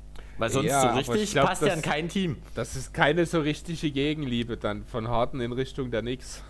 Ja, aber stell, stellt, stellt euch doch Auch mal nicht von Houston, weil es gibt keinen Star, den man gegenschicken kann, ja. Richtig, aber stellt euch jetzt mal bitte Harden zusammen mit Kyrie und Durant vor. Katastrophe. Das wäre auf, dem- das wär auf dem Papier das beste Team wahrscheinlich und in Wirklichkeit das beste Team mit den meisten Niederlagen, was es je gab. Gut möglich. Ich kann mir auch nicht Ja. vorstellen, dass das funktioniert. Also Nee. ich hätte danach irgendwie die Lakers im Kopf damals um Howard, Nash, Mhm. Kobe. Ungefähr so. Große Namen. Moment. Moment, war es Howard Nash Kobe? Ja, Ja. und wer war der vierte? War es nicht Gary, an Gary Payton, Nee, wird, ja, doch, genau. Oder? Mit ne Peyton war auch was, das war aber ein paar Jahre vorher schon. Das war, glaube ich, zwei Jahre vorher oder drei. Das war, das war ja eigentlich das absolute Superteam der Lakers. Mit Karl Malone, der seine eine Saison ja, nicht in genau. Utah war gespielt dort hat. noch mit dabei, richtig. Ja. Und kein Titel kam rum. Das war sehr, sehr traurig. Ja, genau. Und dasselbe haben sie dann halt nochmal mit Nash und Howard gemacht. Ja. Ja, wobei Howard hat ja jetzt seinen Lakers-Titel endlich. Ja, hat ein bisschen länger gedauert, aber ist da alles gut. Alle sind glücklich. Man mag es ihm auch irgendwie gönnen, muss man ja ganz ehrlich Ja, sagen. fi- ich finde schon auch. Ja, richtig. Also J.R. Smith, der zweite Titel, ist ein bisschen fragwürdig, ne, aber er hat was dafür getan. Ja, war Sparringspartner. Er hat die Stühle auf dem Parkett ersetzt, wo man danach die Drills laufen konnte. Ja. Muss auch jemand Was meint er, was meint er eigentlich zu dem, zu dem äh, Resigning von Quinn Cook bei den Lakers? Ach so, der ist resigned, das Ja. hab ich nicht mitbekommen. Ja, Der hat der wieder ein Jahr Move der Offseason, oder? Ah, ich, also im Golden State hat er anständige Minuten gebracht. Ja, sehe ich auch so. Bei also, Lakers hat er wenig gespielt einfach. Ich finde ihn äh, keinen schlechten Point Guard von der Bank. Nee, das sicher nicht. Aber der wird sicherlich auch die Welt nicht verändern für die Lakers, ob er da ist oder nicht. Muss er ja nicht. Das Ding ist, das, was ich bei Quinn Cook in der Golden State Zeit sehe, ist, dass er wichtige Spieler um sich herum hatte, die er einsetzen konnte. Und auf einer Bank funktioniert das nicht. Ich finde, das ist ähnlich wie diese Joe Ingles-Rolle bei Utah. Joe Ingles funktioniert, wenn die vier Spieler auf dem Platz im Idealfall besser sind als er und er dafür die arbeitet. Aber sobald er der beste Spieler auf dem Feld ist, funktioniert es einfach nicht mehr. Und ähnlich sehe ich Quinn Cook so. Naja, aber Joe Ingles und Quinn Cook zu vergleichen, ist schon hart, aber ich glaube, ich mag Joe Ingles einfach zu sehr. Ja, ich bin nee, auch ein riesen Joe Ingles-Fan. Ich verstehe, was du meinst, Andreas. Die Idee dahinter, äh, ich glaube, als Playmaker ist Quinn Cook ohnehin noch nie wirklich aufgefallen. Er braucht halt Platz um sich herum, er braucht die offenen Würfe. Die hat er bei den Warriors bekommen, weil halt andere die Gefahr ausgestrahlt haben, beziehungsweise in Queen. Er hat ja viel Curry-Vertretung gespielt. Genau. Äh, halt in Queen auch ein guter Playmaker mit noch extra da war. Das hat er halt bei den Lakers nicht, weil das dort auch nicht ganz so funktioniert, weil dort ja jetzt auch nicht unbedingt das Team vor Shooting ja gesprießt, gesprossen weil da nicht viel Shooting war. Schön umschrieben. Äh, deswegen ist Quinn Cook an der Stelle ist eigentlich hilfreich für die Lakers, weil er eben dieses Shooting bringt. Aber Richtig. er alleine hilft da nicht und er hat halt nicht die Räume dafür, um dieselbe Rolle auszufüllen, Nö, die er aber auch eben bei den Warriors konnte. Aber man kann ihn getrost aufs Feld stellen. Also, das da würde ich mir, halt da würde ich mir um Cheryl Dudley würde ich mir mehr Sorgen machen. Cheryl ja. Dudley ist der Mann der Kabine ich, ja, würde ich jetzt auch nicht unbedingt sagen, dass er einer von beiden weniger werde, so ehrlich zu sein. Solange Dudley sein Dreier trifft, bringt er genauso viel wie Cook. Nämlich genau hm. das. Übrigens habt ihr euch mal, wo ihr gerade äh, Draymond Green angesprochen habt, also theoretisch hat er ja immer mal gesagt, er ist, er ist ein Max-Player und äh, will einen wirklich richtig dicken Deal. Was denkt ihr, was er bekommen hätte, wenn es sozusagen für ihn jetzt nach der Saison um einen neuen Vertrag gegangen wäre? Das wäre ganz schön bitter gewesen, oder? Oh, das wäre die Mid-Level-Exception gewesen, die jeder Nein, er hätte definitiv hätte. mehr. Er hätte schon alleine den Benefit of the Doubt von den Warriors gekriegt. Er hätte einen Lo Loyalitätsbonus gekriegt. Das wäre sicher nicht der Deal gewesen, den Clay Thompson bekommen hätte. Aber aber wenn er jetzt keinen Deal von den Warriors bekommen hätte, nur mal angenommen. Er hätte von den die Warriors, Warriors einen Deal. Ja, natürlich hätte er das. Aber die Warriors mal außen vor gelassen. Und er hätte die Stadt wechseln müssen. Mehr ja, als Charlotte die hätte vielleicht so 120 Millionen auf vier Jahre gegeben, oder? Äh, ja, Jordan wollte ich auch schon sagen, der ist immer so doof, aber ja. Ja, aber ansonsten, der, er hätte es echt schwer gehabt. Er hätte definitiv mehr. Hallo, Miles Plumley hat 27 und 3 bekommen. Was wollen wir, was erwartet ihr denn dann? Dann kann Queen locker mit 20 im Jahr mit dem Jeremy Grant Gehalt rechnen. Ja, aber das ist nicht das, was er sozusagen nach außen strahlt, was er wert ist. Das meine ich. Das ist Ansichtssache. Ich, ich, ja. Es ist halt sehr schwer zu beurteilen, wie, wie, wie gehst du mit dieser Saison der Warriors um? Die Jahre davor in einem funktionierenden Team hat er einen entscheidenden Teil zur Meisterschaft beigetragen. Richtig. Ja? Jetzt hat er keinen Ansprung gehabt. Für die Warriors ging es eigentlich darum, den ersten Pick zu holen und den Gewinnbring zu traden. Hat super funktioniert. Äh, da wusste einfach von Queen auch nicht viel kommen. Könnte auch wetten, der ist das ganze Jahr mit Übergewicht durch die Gegend gerobbt. Ähm, und es du war einfach egal. Sagen, du hast kein Golden State geguckt? Nicht wirklich. Das fand ich irgendwie dann doch sehr, sehr. Das war schon deprimierend, oder? Um ehrlich zu sein. Nee, und deswegen finde ich, ist es schwer einzuschätzen. Er hat halt jetzt zwei Jahre mehr auf dem Buckel. Das ist sicherlich nicht hilfreich, aber ich denke trotzdem, dass er auf dem freien Markt, vorausgesetzt, er würde die Warriors verlassen wollen, in diesem Jahr dasselbe gekriegt hätte, mindestens wie Jeremy Grant. Weil er ein viel, viel besserer Spieler ist als er. Ah. Also ich, ich habe zu viel Warriors, glaube ich, geguckt aus Langeweile. ähm, wirklich. Und ich, ich fand es schon wirklich frustrierend, weil Green hat ja auch wirklich viel gespielt. Natürlich, ihm haben, sage ich mal, potente Mitspieler gefehlt zum Großteil. Ja, Ach, das, das ist halt auch wichtig für Ja, ihn. natürlich. Aber es war schon wirklich deprimierend teilweise, was er da so äh, geleistet hat. Ja, wie gesagt, würde ich aber nicht zu hoch hängen. Es, die Wahrheit liegt wahrscheinlich irgendwo zwischen den Meisterjahren und den letzten zwei Jahren, die so oder das letzte Jahr, was so ein bisschen egal war. Er wird nicht mehr ganz das Niveau von vorher erreichen, wahrscheinlich, einfach weil er älter wird. Aber diese Spielintelligenz, diese Cleverness, ja, und auch diese Galligkeit, die sind ja weiterhin da. Ne, wenn du das richtige Team um ihn herum hast ob das jetzt Charlotte ist, sei mal dahingestellt, äh, dann bin ich mir sicher, könnte er auch nach wie vor jedes Team deutlich besser machen.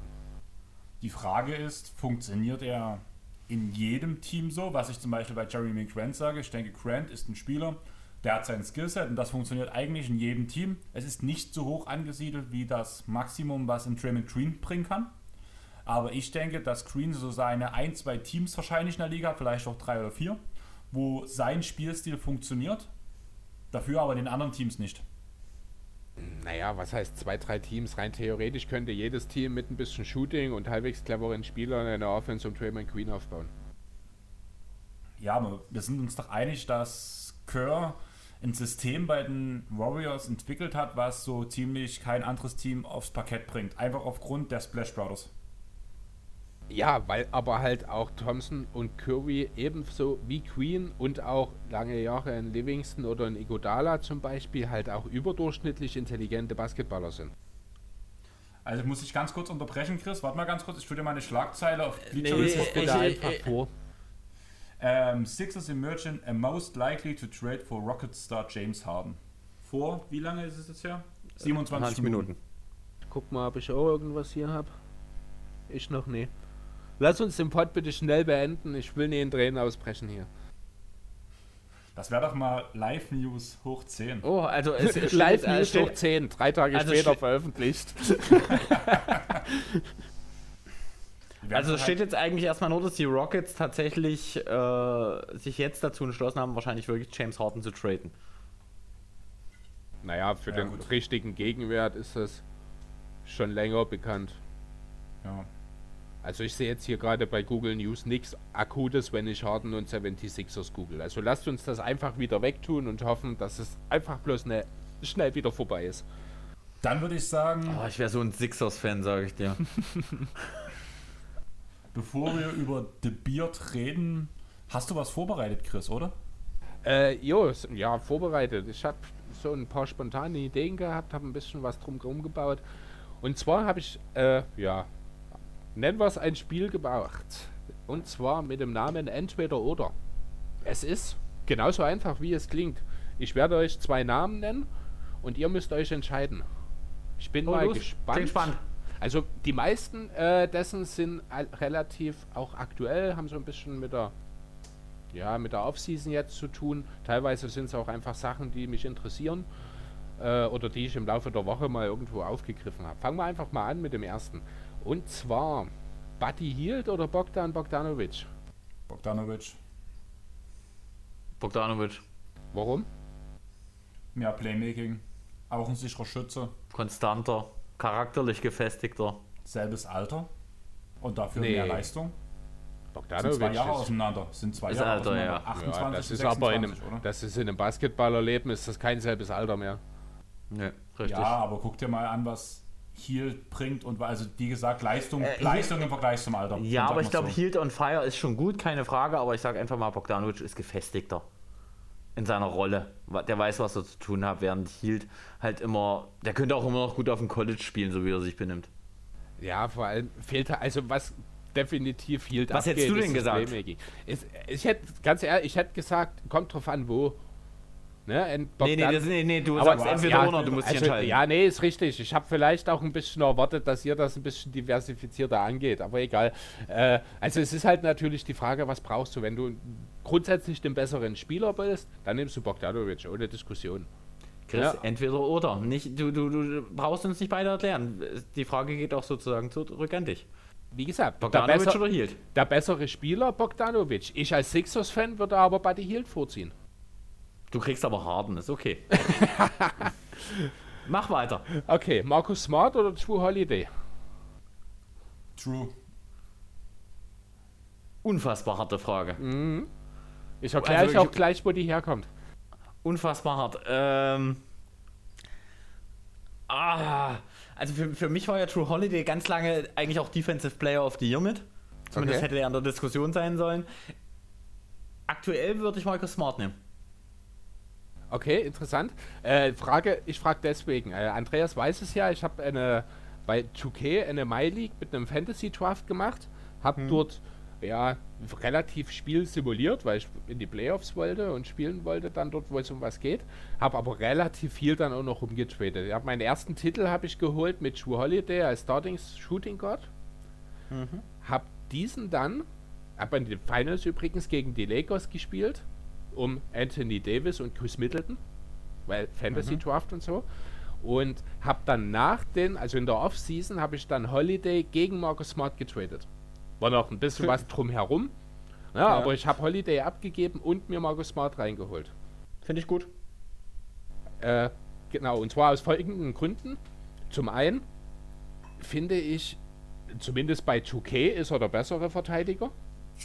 Wahrscheinlich ja, ist er das auch, also besser, ich, beide nee, auf glaub, extrem hohem Niveau. Ich, ja, genau, aber richtig. Smart bringt halt, vielleicht ist es einfach die Ausstrahlung, dieses Verrückte, was er mitbringt, dadurch. Der bringt mehr Herz mit. Ja, genau, ja, genau. Das, das bei, und deswegen ist er für mich der etwas bessere Verteidiger dann an der Stelle. Ähm, zum anderen hat er den viel, viel moderateren Vertrag. Er mhm, verdient 13 Millionen, ich glaube. Das ist einer der teamfreundlichsten Verträge, die du dir vorstellen kannst. Aber den, den würde ich jetzt außen vor blenden. Also rein, rein spielerisch. Auch rein spielerisch, ja gut, ist schwierig. Ne? Harden bringt dir halt an guten Tagen 6 von 9 Dreiern, an schlechten Tagen 1 von 8. Holiday bringt dir im Schnitt dasselbe, nur mit ein bisschen weniger Volumen. Dafür bringt er dir mehr Playmaking mit. Richtig, und nennt sich auch einen Mitteldistanzwurf. Ja, das auch noch genau. Dafür sind es beides. Also Smart ist halt dafür jemand, der ein bisschen mehr nach außen geht, extrovertierter ist. Äh, während Holiday ja schon selber häufiger zu, auch von sich gesagt hat, ich will nicht im Rampenlicht stehen, das ist gar nicht meins. Äh, auch die Frage charakterlich, wie passt wer wohin. Äh, aber rein spielerisch ist echt schwierig, gerade wenn man auch bedenkt, dass Smart ist eben noch mal vier Jahre jünger. Ja, und da sind wir wieder beim Thema Alter. Ich finde, vier Jahre ist in der NBA eine Welt. Ja, aber es gibt halt auch Erfahrungen und so weiter, ne? Also kannst du so und so werten. Ja, gut, finde ich jetzt an dem Punkt, weil eben Holiday auch der große Player-Verfolg bisher verwehrt wurde, da finde ich sogar, hat Smart mehr Erfahrung als Holiday. Hm. Aber bei Smart, wie gesagt, ich finde, das, was mich jetzt dazu bewogen hat, das ist das Herz von Smart einfach. Ja, genau. Also, ja, deswegen. Also ja, ich, mir ist der Punkt halt, ihr wisst ja, oder ihr wisst ja beide, dass ich so auf diesen Spielertyp stehe, Chris Paul, Ricky Rubio, diesen durchdachten Playmaker. Und ich finde, das bringt Holiday mehr mit als Smart. Ja, das ist richtig, genau. Also Playmaking ist definitiv ist halt der Punkt pro Holiday. Ja, aber er will, eigentlich will er, Holiday wollte ja noch nie wirklich Playmaker sein, ne? Also eigentlich ist er ein klassischer Zweierguard. Er fühlt sich nicht wirklich wohl als nee. Point Guard. Deswegen hat er sich grundsätzlich, ich glaube, auch sehr gefreut, als Lonzo da gekommen ist. Äh, auch, ja gut, jetzt muss er irgendwie den Playmaker, den Point Guard spielen. Dafür hat er aber mit Janis und Middleton gute Alternativen, die ihm das auch abnehmen in Milwaukee. Ja. Von daher denke ich, dass es auch gut passt. Ja, wie gesagt, also ich habe mich bei 2K tatsächlich für Smart entschieden. Ich muss auch sagen, im Spiel ist Smart für mich der deutlich wichtigere Spieler. Noch dazu, wie gesagt, billiger und jünger. Aber ich ja, ich persönlich bin ja ein sehr, sehr großer Fan von Holiday, würde ihn als einen meiner mindestens fünf Lieblingsspieler bezeichnen, deswegen ist es schon schwer für mich. Okay, würde nächste mich Frage. Im Zweifel in Real Life wohl für Holiday entscheiden, aber ganz knapp, um ehrlich zu sein. So, ja, eins haben wir schon angesprochen, da gehen wir doch mal ein. James Harden oder Kyrie Irving? James Harden. Kein. Ja, kein im Zweifel, aber Lars, du hast selber gesagt, entweder oder. Ja, genau. Oh, das ist wie Pest gegen Cholera. Ja, passiert. Naja, Bayern oder Dortmund? Charlotte oder New Orleans? Ah, Charlotte. äh, ähm, Gott, was hast du jetzt gesagt? Harden? Ich habe Harden gesagt, ja. Boah. Ich kann's nicht. Ich, es also ich finde, da gibt es überhaupt keine Diskussion. Es sind für mich beid, beid, beide Spieler, die ich persönlich einfach überhaupt nicht mag. Also Chris, du bist für Kyrie, oder? Nein. Also ich, ganz, ganz klar, also Hintergrund ist auch klar, ist jetzt hier die Trade-Diskussion, ja, die wir klar. schon kurz angestoßen haben. Äh, wenn die Rockets mit den Nets traden, dann entweder mit Durant oder mit Kyrie im Boot. Ich bin mir ziemlich sicher, im Zweifel wird man auf Durant zugehen und ihn fragen, was man davon halten würde, Kyrie durch Harden zu ersetzen und nicht andersrum. Ich, ich würde lieber Kyrie nehmen. Ehrlich? Ja. Also er ist, Harden ist der bessere Spieler. In jeder Facette. Also ich, mir fällt jetzt nichts ein, was Kyrie besser. Der reine Wurf äh, vielleicht, aber. Ich, äh, bessere Ballhändler meinetwegen. Gut. Äh, kann, kann ich euch noch nicht mal daran festmachen. Also auf jeden Fall nicht an Statistiken oder sonst irgendwas. Aber ich glaube, also wenn ich jetzt in dem Teamgefüge sehe, sind beide extrem schwierig. Also das Schlimmste, was man sich antun kann wahrscheinlich. und dann würde ich, sage ich mal, das kleinere Elend wählen. Das wäre für mich jetzt Kyrie. Meinst du jetzt Körpergröße oder? Na, auch natürlich, aber nein, wirklich. Ich glaube, dass Kyrie auch speziell ist und extrem schwierig, aber ich glaube, er ist einfacher noch als James Harden. Das glaube ich nicht. Hm, ich auch nicht. Nicht mehr seit der Boston-Zeit.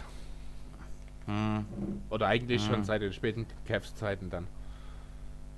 Nächste Frage. Okay, Kervis LeVeur oder Kemba Walker? Äh, Kemba. Kemba. Okay, Warum? Hintergrund, ESPN Top 100, habt ihr bestimmt ah, gehört. Ah ja, stimmt, ich weiß, ja. Kemba ist auf 48 gelandet, ja. Kervis LeVert auf 46. Deswegen, also sind wir uns einig, Kemba klar über LeVert. Ich weiß nicht, was ESPN sich hier dabei gedacht hat. Vielleicht wegen Verletzungsanfälligkeit. LeVert hat, glaube ich, bis jetzt alle Saisons durchgespielt, verletzungsfrei. Ja, ja aber dann das, darf aber John ja Wall nicht auf vor dem Rosen stehen. Ja, richtig, genau. Ich finde auch Lonzo Ball auf 54 oder 56. So, ja, ich hatte es auch, auch, mit. Man auch, kriegt auch, ja leider nirgendwo die komplette Liste. Ich habe bloß so ein paar Snippets. Doch, doch, die kriegt man. Doch, wollte. die kriegt man. Die kriegt man, definitiv. Da kann ich den Link schicken. Wenn du da hast, gerne. Äh, okay, mach mal. Du den Link raus, Chris fragt weiter. Jo, machen wir den nächsten. Ja, das ja, habt ihr letzte Woche schon ein bisschen besprochen, Andreas. John Wall oder Russell Westbrook? John Wall. Schwierig. Also äh, dazu, ne, ganz klar, jetzt im Moment in der Situation, in der sie auch gerade sind. Westbrook. Also wirklich, in dem, also im Grunde könnte ich auch fragen, wer hat den Trade gewonnen, Houston oder Washington? Ähm, wer, wer, hat den, wer hat den Trade gewonnen? Finde ich die Rockets, weil die haben den Pick mitbekommen. What? Findest ja. du wirklich, Washington hat gut gemacht mit Westbrook? Aber also in Anbetracht dessen, was sie vorhaben, definitiv, weil sie haben einen Spieler, der zwei Jahre nicht gespielt hat, durch einen All-Star ersetzt, der sie definitiv deutlich besser machen wird. Die Playoffs sind gesichert für die Wizards mit diesem Trade. Auch nicht ich viel mehr, aber die Playoffs sind das Ziel der Wizards, das werden sie erreichen, während bei Houston die Fragezeichen eher noch mehr geworden sind. Nicht, dass das nicht auch funktionieren kann, aber ich muss auch ganz deutlich sagen, ein fitter Wall, ein fitter Westbrook sind sehr, sehr ähnlich in ihrem Spiel. Und Westbrook ist den Ticken besser, finde ich. Finde ich halt nicht. Also Wall war immer der effektivere Spieler. Ja. Und vor allem, naja, also ich finde. Immer also ist ich, auch relativ.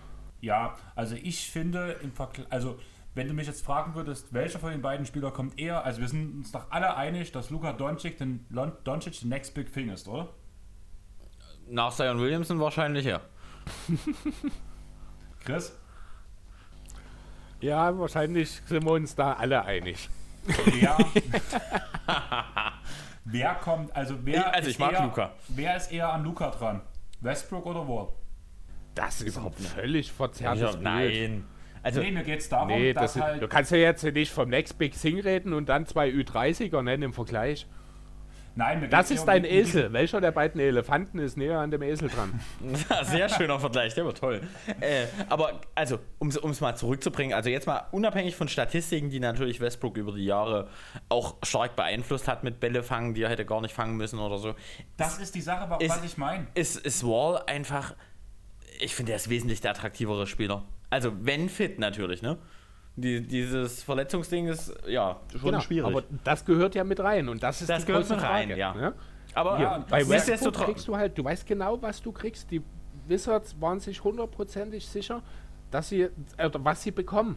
Ne? Das hm. ist ein Spieler, der vielleicht nicht unbedingt ganz gut auf Bradley Beal passt, weil er ihm ein bisschen den Ball wegnimmt, der aber grundsätzlich das Niveau, den Floor des Teams definitiv anhebt, zumal man ja in Berthans weiterhin und Biel und auch Ed Wagner und wie heißt der andere Big Man? Oh, Bryant, genau. Dadurch ist ja auch durchaus genug Platz für Westbrook da. Ja, sind ja auch alle äh, Shooting Bigs oder alles Spieler, die werfen können. Dass da jetzt ein Afdicha äh, gepickt wurde, der passt da jetzt natürlich nicht so ganz ins genau. Bild. Und den hätte ich als, als neuen Point Guard dieses Teams gesehen.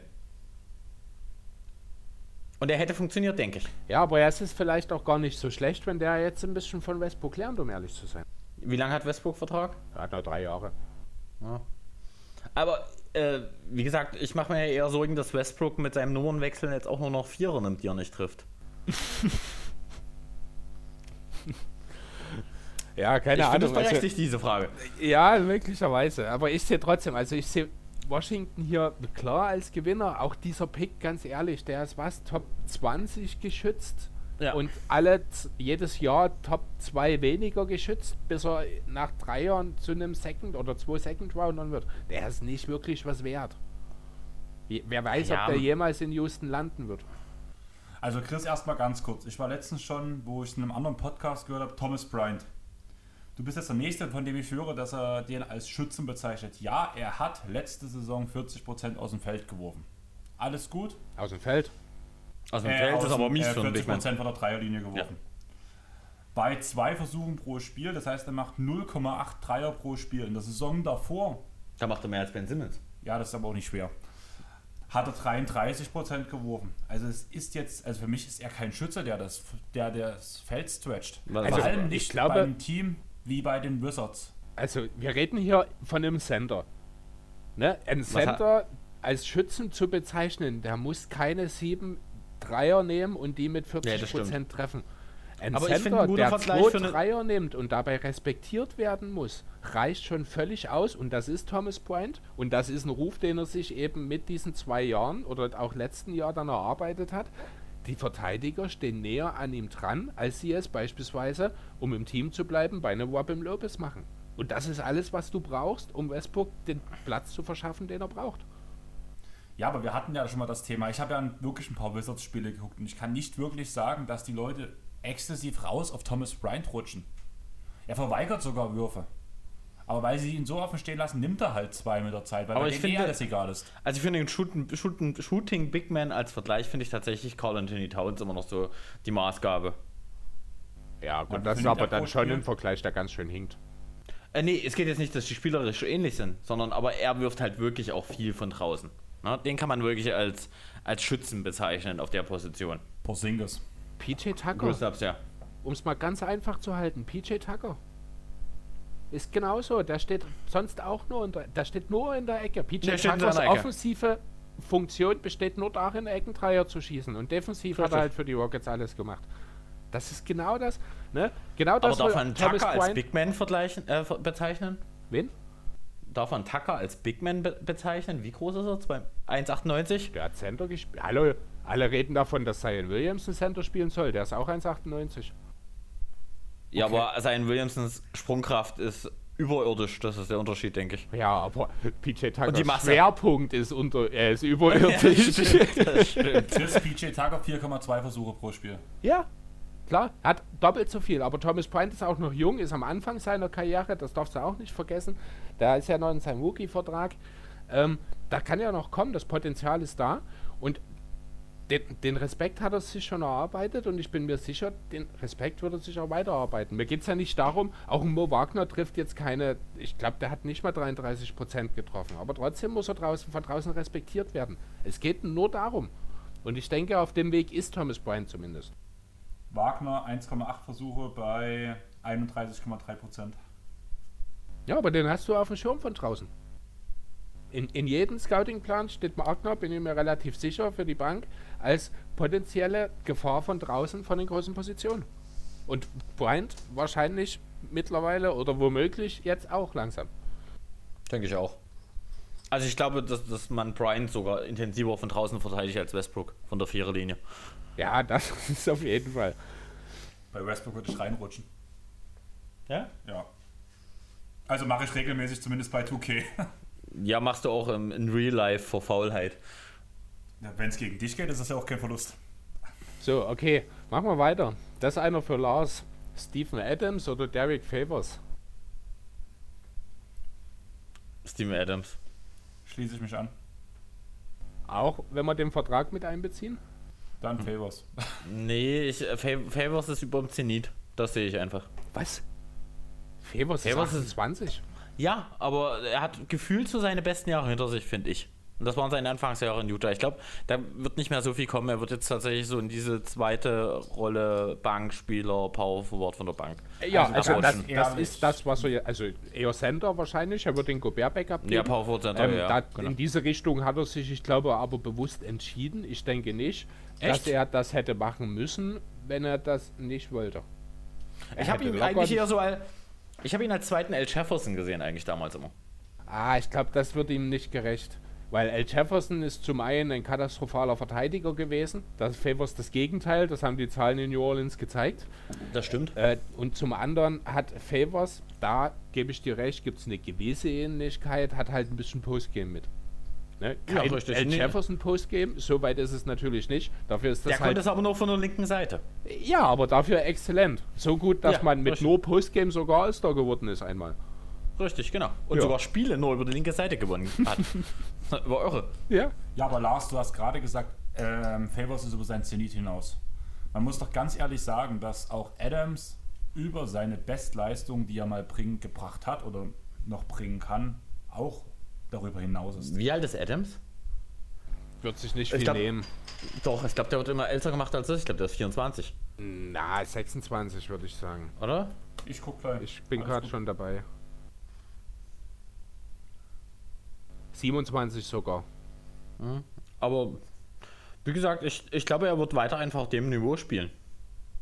Und Steven Adams in New Orleans mit Zion zusammen ist schon sehr schwer, so, so einen Block da abzubekommen. Das tut schon richtig weh, glaube ich. Ja, es ist aber auch sehr, sehr, schwer zu punkten dann, wenn man mit den beiden vorne drin steht. Meinst Favors du? ist 29 übrigens. Also dafür ja. muss Zion schon äh, wirklich seinen Wurf stabilisieren. Ohne Wurf funktioniert das nicht, weil wenn es ein Problem gibt bei Adams, dann ist es das, dass er außerhalb der, des Halbkreises um den Ring gar nichts kann. Das stimmt, es sei denn, er wirft aus Spaß mal irgendeinen Ball weg. ja, aber genau. aber Zion hat in New Orleans nicht viel geworfen. Er muss das ja gar nicht. Werfen. Ja, das Ding ist aber, was ist. Werf, werfen tut Ingram in New Orleans. Ja, nee, aber er muss jetzt werfen. Es ist kein Platz für Adams und Zion in der Zone. Kinder, Lars, du hast vor uns gesagt, Kinder. Zion seine große. Ich bin der Jüngste hier, ich weiß. Aber du hast vor uns gesagt, Zion, seine, du, Zion ist ein Center, weil er diese unglaubliche Athletik, diese Riesensprungkraft hat. Nein, ich habe gesagt, er könnte Center damit spielen. Mit okay. seiner Masse und mit seiner ja, Athletik. Halt dann, jetzt gehen, eben nie. dann gehen wir halt davon aus, was die ganze NBA-Welt sagt. Zion ist, sein, ist der Spieler, ist dieser unglaubliche Athlet, der daraufhin in die Zone kommt und per Dunking abschließt. Und jetzt setzt man einen Center neben ihn, der alles eng macht, wo man ihn den Platz versperrt. Und jetzt sagst du, blöd gesagt, na, jetzt wird aber Zion zu einem reellen Extrem gesagt. Mit der, weil jetzt brauchen wir halt einen Shooter und keinen Athleten mehr. Habe ich gar nicht gesagt. Aber. Aber dann. dann ich, ich. Adams stabilisiert einfach die Defense in New Orleans. Das ist das Ding. Und ja, aber kann er das besser als das Favors gemacht hat in den letzten Jahren? Favors war das überragend. Also ich finde, du unterschätzt hier den defensiven Wert von Derrick Favors enorm. Das stimmt tatsächlich. Aber ich glaube trotzdem, dass das funktionieren wird. Ich, also New Orleans sehe ich gerade eher viel mehr das Problem Eric Bledsoe on the ball. Äh, also was ich ja grundsätzlich sagen muss, äh, so groß das defensive Loch ist, das Cyan und Ingram auf dem Flügel erstellen werden, alles drumherum ist so elitär in der Defense, man muss schon Angst haben, gegen die äh, Hornets zu spielen. Weil du jetzt gerade eben Bledsoe und Ball sagst, das sind ja nur beides elitäre Verteidiger. Äh, Verteidigung ja. Offense. Offense kann schwierig werden. Also es ist klar, Richtig. in dem Team kann nur Inko und keine Dreier werfen. In der Starting Richtig, Five. Richtig. Der Rest zieht eigentlich einfach nur brachial zum Korb. Ja. Geil. Ja? Acht Mann im Zone. Da kann, da kann Zion mal versuchen, über fünf Mann gleichzeitig zu danken. Mhm. Zwei Mitspieler, drei Verteidiger, zack, einfach mal drüber. Ich glaube, dass Zion diese Saison funktionieren wird. Ja, ich habe da halt. Er hat es letzte Saison auch getan, eigentlich. Hat er das? Also, ich guck finde, doch, wenn er funktioniert hätte, wenn er abgeliefert hätte, dann hätten die Pelicans wenigstens ein bisschen mehr Chancen auf die Playoffs haben müssen. Wie viele Spiele hat er gemacht? Ja, die komplette Bubble, oder? Um die geht's mir jetzt. Ach, dir geht's um die Bubble gerade. Mir geht's um die Bubble, wo dann die halt Bubble, die Bubble habe ich auch nicht verstanden, was hier. Das war die größte Enttäuschung eigentlich. Ja, genau. Also das ist ja das. Ich meine, sind wir mal ehrlich, der Großteil dessen, warum die Bubble so groß war, war Zion. Und dann ist das schon ein bisschen enttäuschend, was die Pelicans ja, dort abgeliefert haben. Das stimmt tatsächlich. Aber wie gesagt, ich bin dieses Jahr ganz pro Pelicans. Bin ich immer eigentlich. du bist immer pro deine Teams und Nein, ich. Wo, äh, warte mal ganz kurz, Lars, Lars, wo ist es Charlotte nächstes Jahr? Oh, ich, ich sorge jetzt für großes Gelächter. Aber ich habe irgendwo mich dazu hinreißen lassen, nach all diesen ganzen, dieses Team kann nix äh, Geschichten, zu sagen, sie werden Siebter im Osten. So. Und wie viele und Teams müssen dafür disqualifiziert werden vorher? Die, die Herren äh, und, und der Jungspund, äh, Lass es doch einfach sacken, lass diesen Song mal loslaufen und dann dürft ihr anfangen zu lachen, wenn es soweit ist. Aber nicht jetzt. Ich habe einfach nur gesagt, dass das so ist. Okay, äh, pass auf, siebter im Osten sagst du. Wir suchen jetzt nein, also... Wir suchen, nein, wir suchen gar nichts. Wir lassen es doch einfach so stehen und ich besuche euch Mitte der Saison und dann dürft ihr meinetwegen lachen oder einfach gar nichts sagen. Okay, aber du, du nimmst uns bitte nicht übel, wenn wir bis dahin auch schon ein bisschen lachen. Nein, nein, nein. Dürft, nein, bis nicht. Ihr dürft okay, bis Mitte der Saison dazu gar nichts sagen. Ich sage auch nichts über James Harden zusammen mit Joel Embiid. Hast du dir eigentlich das Lied angehört, was ich dir geschickt habe zu dem Thema? Nee, habe ich nicht, aber ich höre mir auch keine schlechte Musik an. Ja, das war ein Digimon-Intro, der größte Träumer. Und ich musste sofort an dich denken, wo ich das Platz 7 gelesen habe. Das ist wirklich, lasst es doch einfach mal so stehen. Ich, wie gesagt, ich würde mich freuen, wenn ihr dann Mitte der Saison lacht oder wie gesagt mir zujubelt. Das Borussia Dortmund. zujubelt. Wieso? Weil ihr schon den ersten Draft-Pick sicher oder in der ersten drei Picks sicher habt nach der halben Saison. Den kriegt Charlotte nie. Ist, ist dir das schon mal aufgefallen? Nee, ist richtig. Deswegen sage ich ja in der ersten drei, weil die sind ja per Lottery gesetzt, sage ich mal sicher. Oder vier? Minnesota. Hat man wieder einen verdient, oder? Ja, Minnesota hatte schon lange keinen. Ich finde mehr, ne? auch. Ja. Cleveland. Cleveland, wäre Cleveland hat eigentlich auch immer sehr selten. Ja, schlechte Chancen, wirklich, ja. ja. Cleveland kriegt die ja immer von den Clippers, da muss man dran denken. Aber äh, die nächsten Drafts gehen doch alle nach OKC, von daher ist das. Ja, aber die Frage ist, ob ein Number One Pick dabei ist. Hm. Ähm, Chris, nächste Frage. Los. Jo, äh, Alex Caruso oder Lou Williams? Sweet Lou. Ja, Lou Williams. Ich. Äh, okay. Äh, Hintergrund ist eine Aussage von Mike Trudell aus dem Sommer. Das ja. ist äh, Sideline-Reporter von den Lakers, der eben gesagt hat, dass Caruso der klar bessere Spieler als eben Lou Williams wäre. Äh, aus er ist ein besserer Sicht, Verteidiger. Was? Er ist ein besserer Verteidiger. Das ist doch nicht schwer. Ähm, also ich, kann, ich finde schon grundsätzlich passt Caruso besser in das Lakers-Team, als es Williams tun würde. Ja, Macht aber natürlich. deswegen natürlich nicht automatisch äh, Caruso zum besseren Spieler.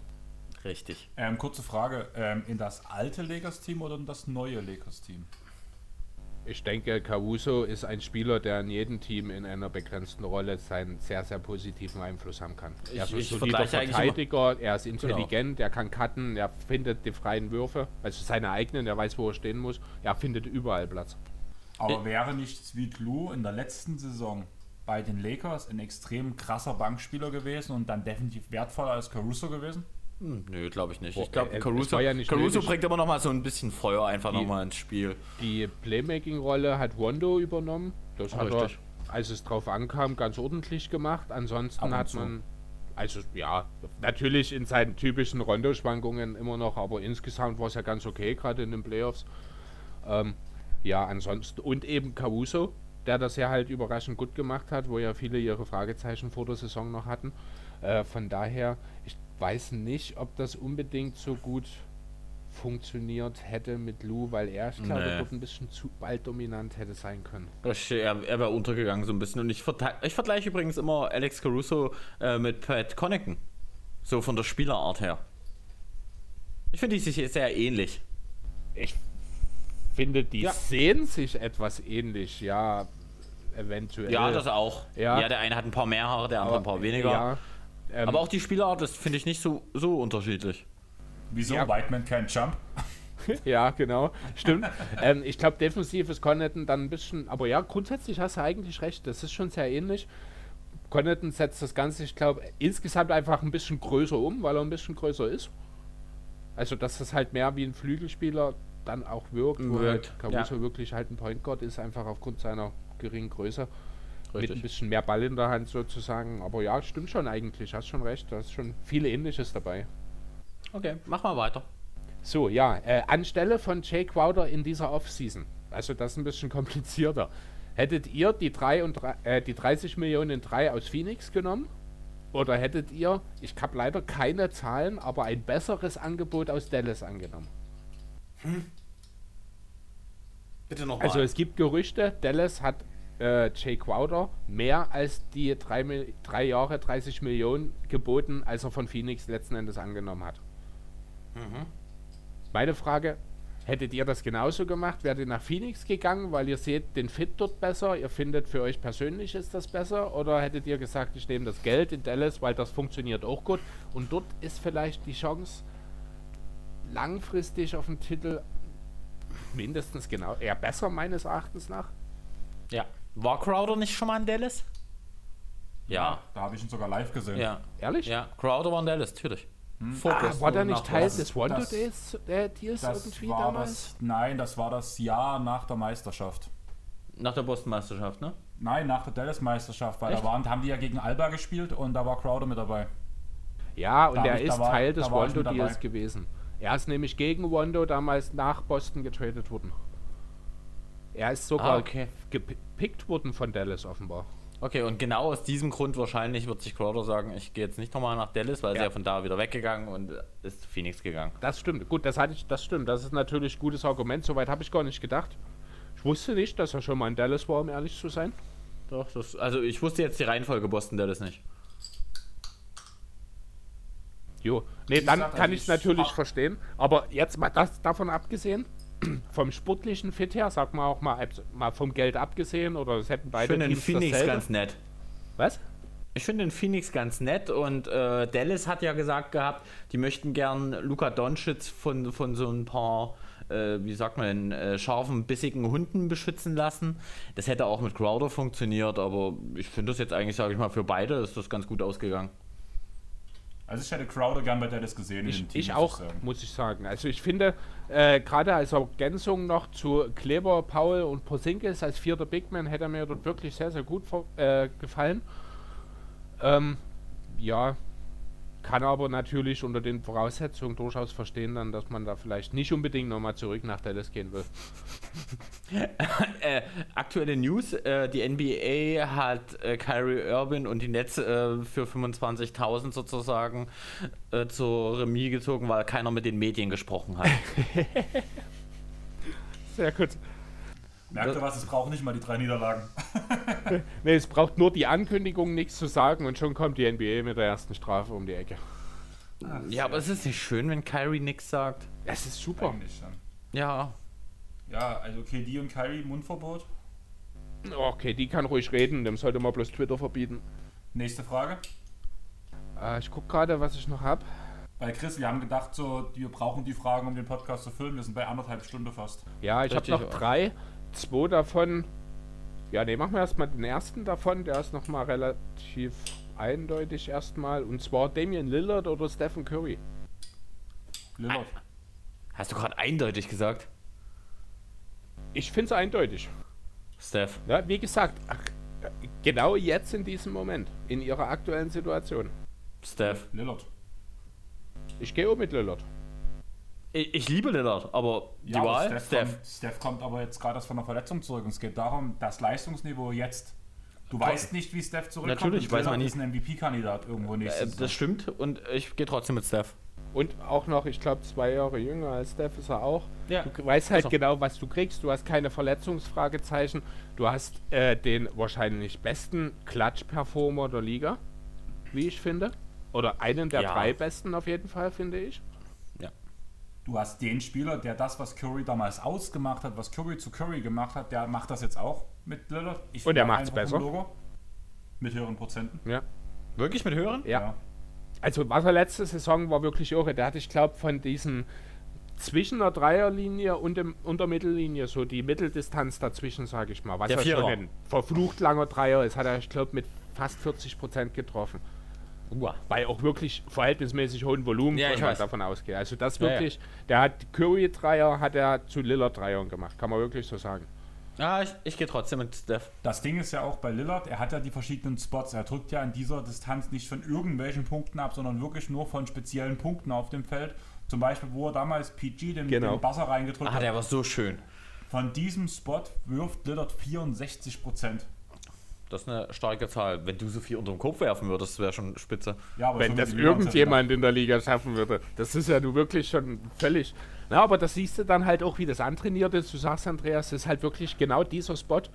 Ne, gehst du dort 20 cm, 30 cm zur Seite, weil du gut verteidigt wirst, weil der Verteidiger das mittlerweile wahrscheinlich auch schon gelernt hat oder gelernt haben sollte.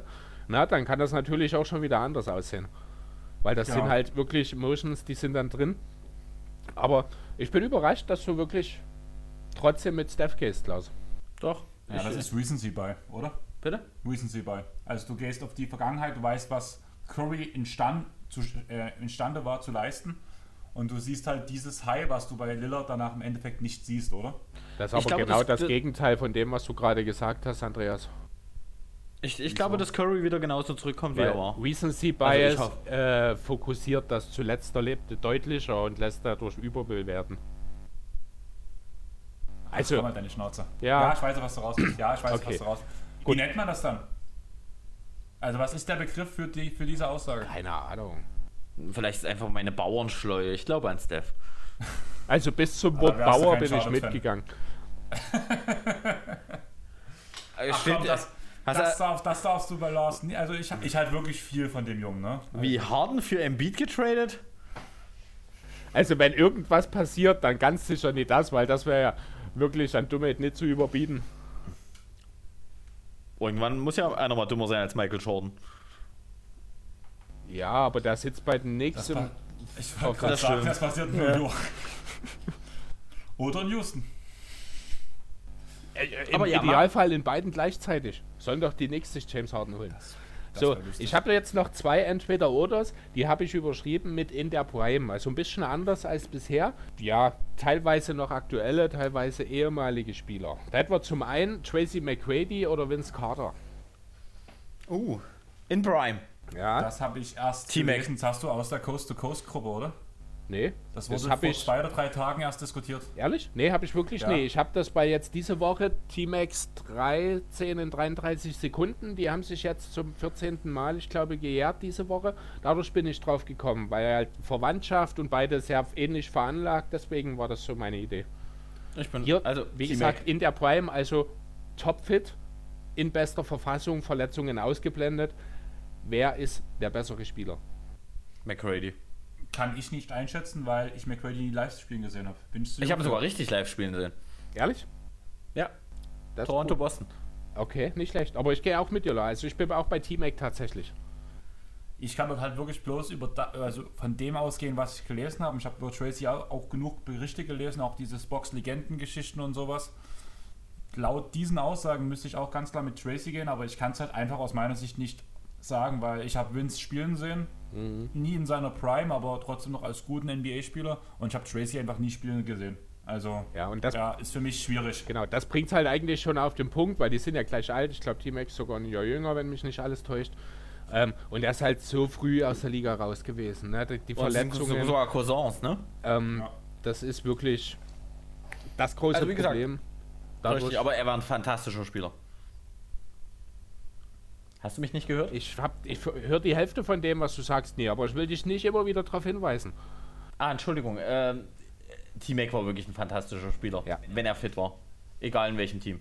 Ja, genau. Also wie gesagt, hat sich jetzt dieses, diese Woche wieder gejährt. Wer sich mal so ein bisschen vor Augen führen will, was für ein krasser Typ Tracy McGrady war, dem empfehle ich einmal eingeben. 13 Punkte in 30 Sekunden gegen die Ja. Spurs.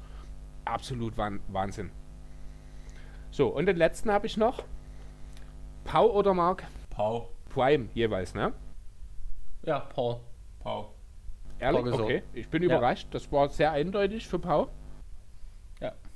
Ne, Ich erinnere mich immer noch dran, äh, wie sozusagen, es ging ja damals erst um den CP3-Trade, äh, Trade, New Orleans Lakers, den David Stern verhindert hatte und dann, Wo Paul nach ja Houston Paul- hätte getradet werden sollen. genau, und dann kam ja Paul Gasol zu den Lakers und dann kam ja sozusagen die nächste Dynasty eigentlich so ein bisschen für die Jungs und Paul Gasol in seiner Prime war schon wirklich irre. Wie gesagt, Marc Gasol, fantastischer Center, großartiger Verteidiger, unglaublich Spiel, äh, intelligenter Spieler vor allen Dingen. Aber Paul Gasol war halt einfach, ja, er hätte auch ein Team alleine führen können, so ungefähr, was er ja in Memphis. Hat er ja in Nee, Memphis war- gemacht anfangs. Genau, ja, Memphis war es ja schon, ne? Genau. Oder war es noch Vancouver? Nee, Memphis. Nee, nee, es war Memphis. War Memphis schon, ja. Ähm, ja, bin überrascht. Also ich würde letzten Endes, ich habe mich nicht wirklich entschieden bisher, um ehrlich zu sein. Ich hätte bisher tatsächlich zu Mark tendiert. Äh, liegt aber wahrscheinlich auch daran, dass halt der große Bruder und seine Lakers-Zeiten ich nicht ganz so mit Wohlwollen damals verfolgt habe. Dass da eine gewisse Antipathie vielleicht. Antipathie so, wegen ist Allen übertrieben. Iverson? Ja, dass das halt ein bisschen sehr subjektiv ist, aber ich, eigentlich habt ihr schon recht. Es war ja auch jahrelang so ein bisschen die Diskussion, bester Europäer aller Zeiten, Pau Gasol oder Dirk Nowitzki. Irgendwann hieß es dann, Nowitzki hätte Gasol abgelöst. Äh, ja, habe ich damals, muss ich sagen, schon nie so. Ich glaube, ich habe so ein bisschen Pau Gasol auch Zeit seines, seiner Karriere ein bisschen unter, unterbewertet. Vielleicht. Ich hätte, sogar. ich, noch, ich noch einen ganz witzigen, äh, spektakuläre Point Guards. Baron Davis oder Russell Westbrook. Boom Dissel. Ich kann wieder nichts sagen. Ich habe Aaron Davis in deiner Upcome-Zeit bei den Clippers erlebt und das war's. Steve Nash Okay, oder Jason Williams? Jason Williams. Ah, White Chocolate Baby. Einfach, einfach cooler.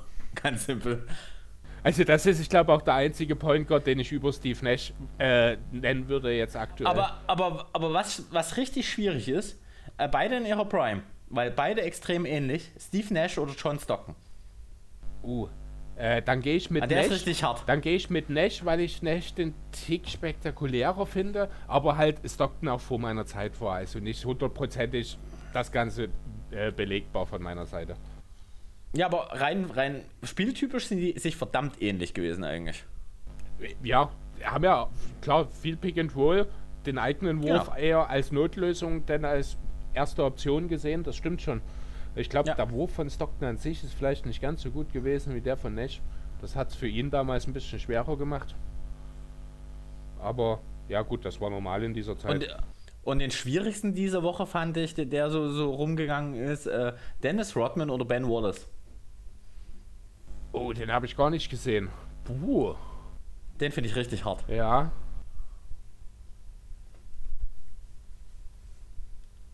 Also, Ähm, ich, Ich, ich würde Ben Wallace.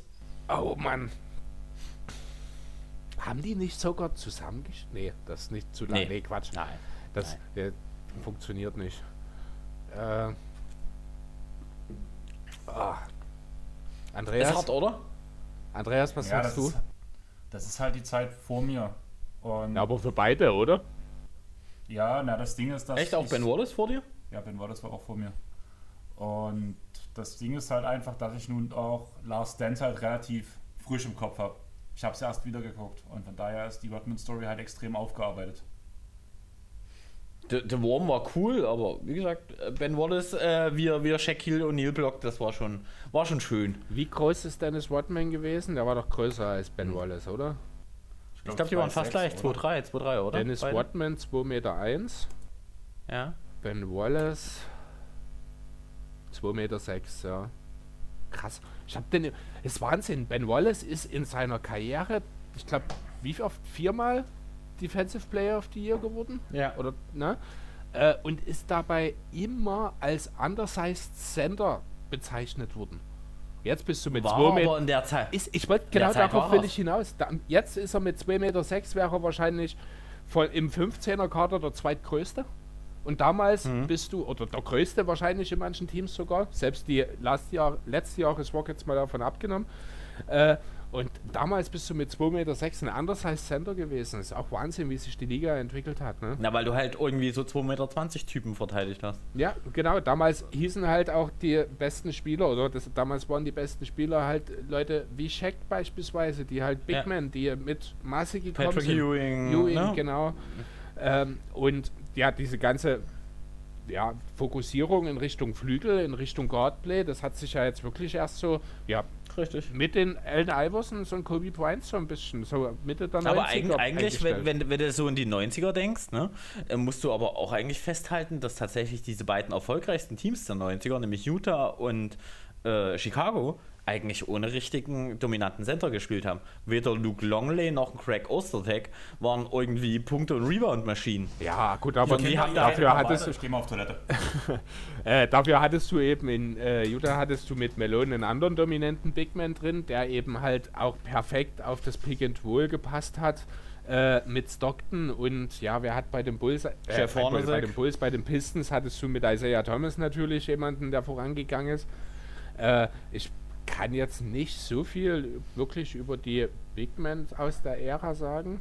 Ja, es war schon, es war schon eine sehr, sehr, na, Hakim Olajuwon, Shaq natürlich zu seinen besten Zeiten. Nee, ich meine jetzt direkt äh, dort im Team bei den Pistons. Bei den Pistons, äh, wer war Pistons Center in den 90ern? Sind die Pistons nicht sogar nach ihren zwei Titeln in den 90ern relativ untergegangen dann wieder?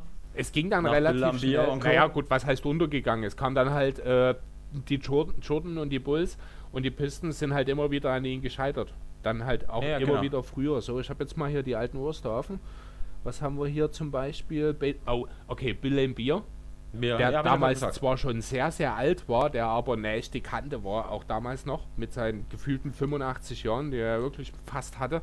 Ne, das ist, ich bin jetzt, im, ich glaube, in der ersten, ja, 90-91 Saison, Bill Lambier 57 ja, geboren. Ne?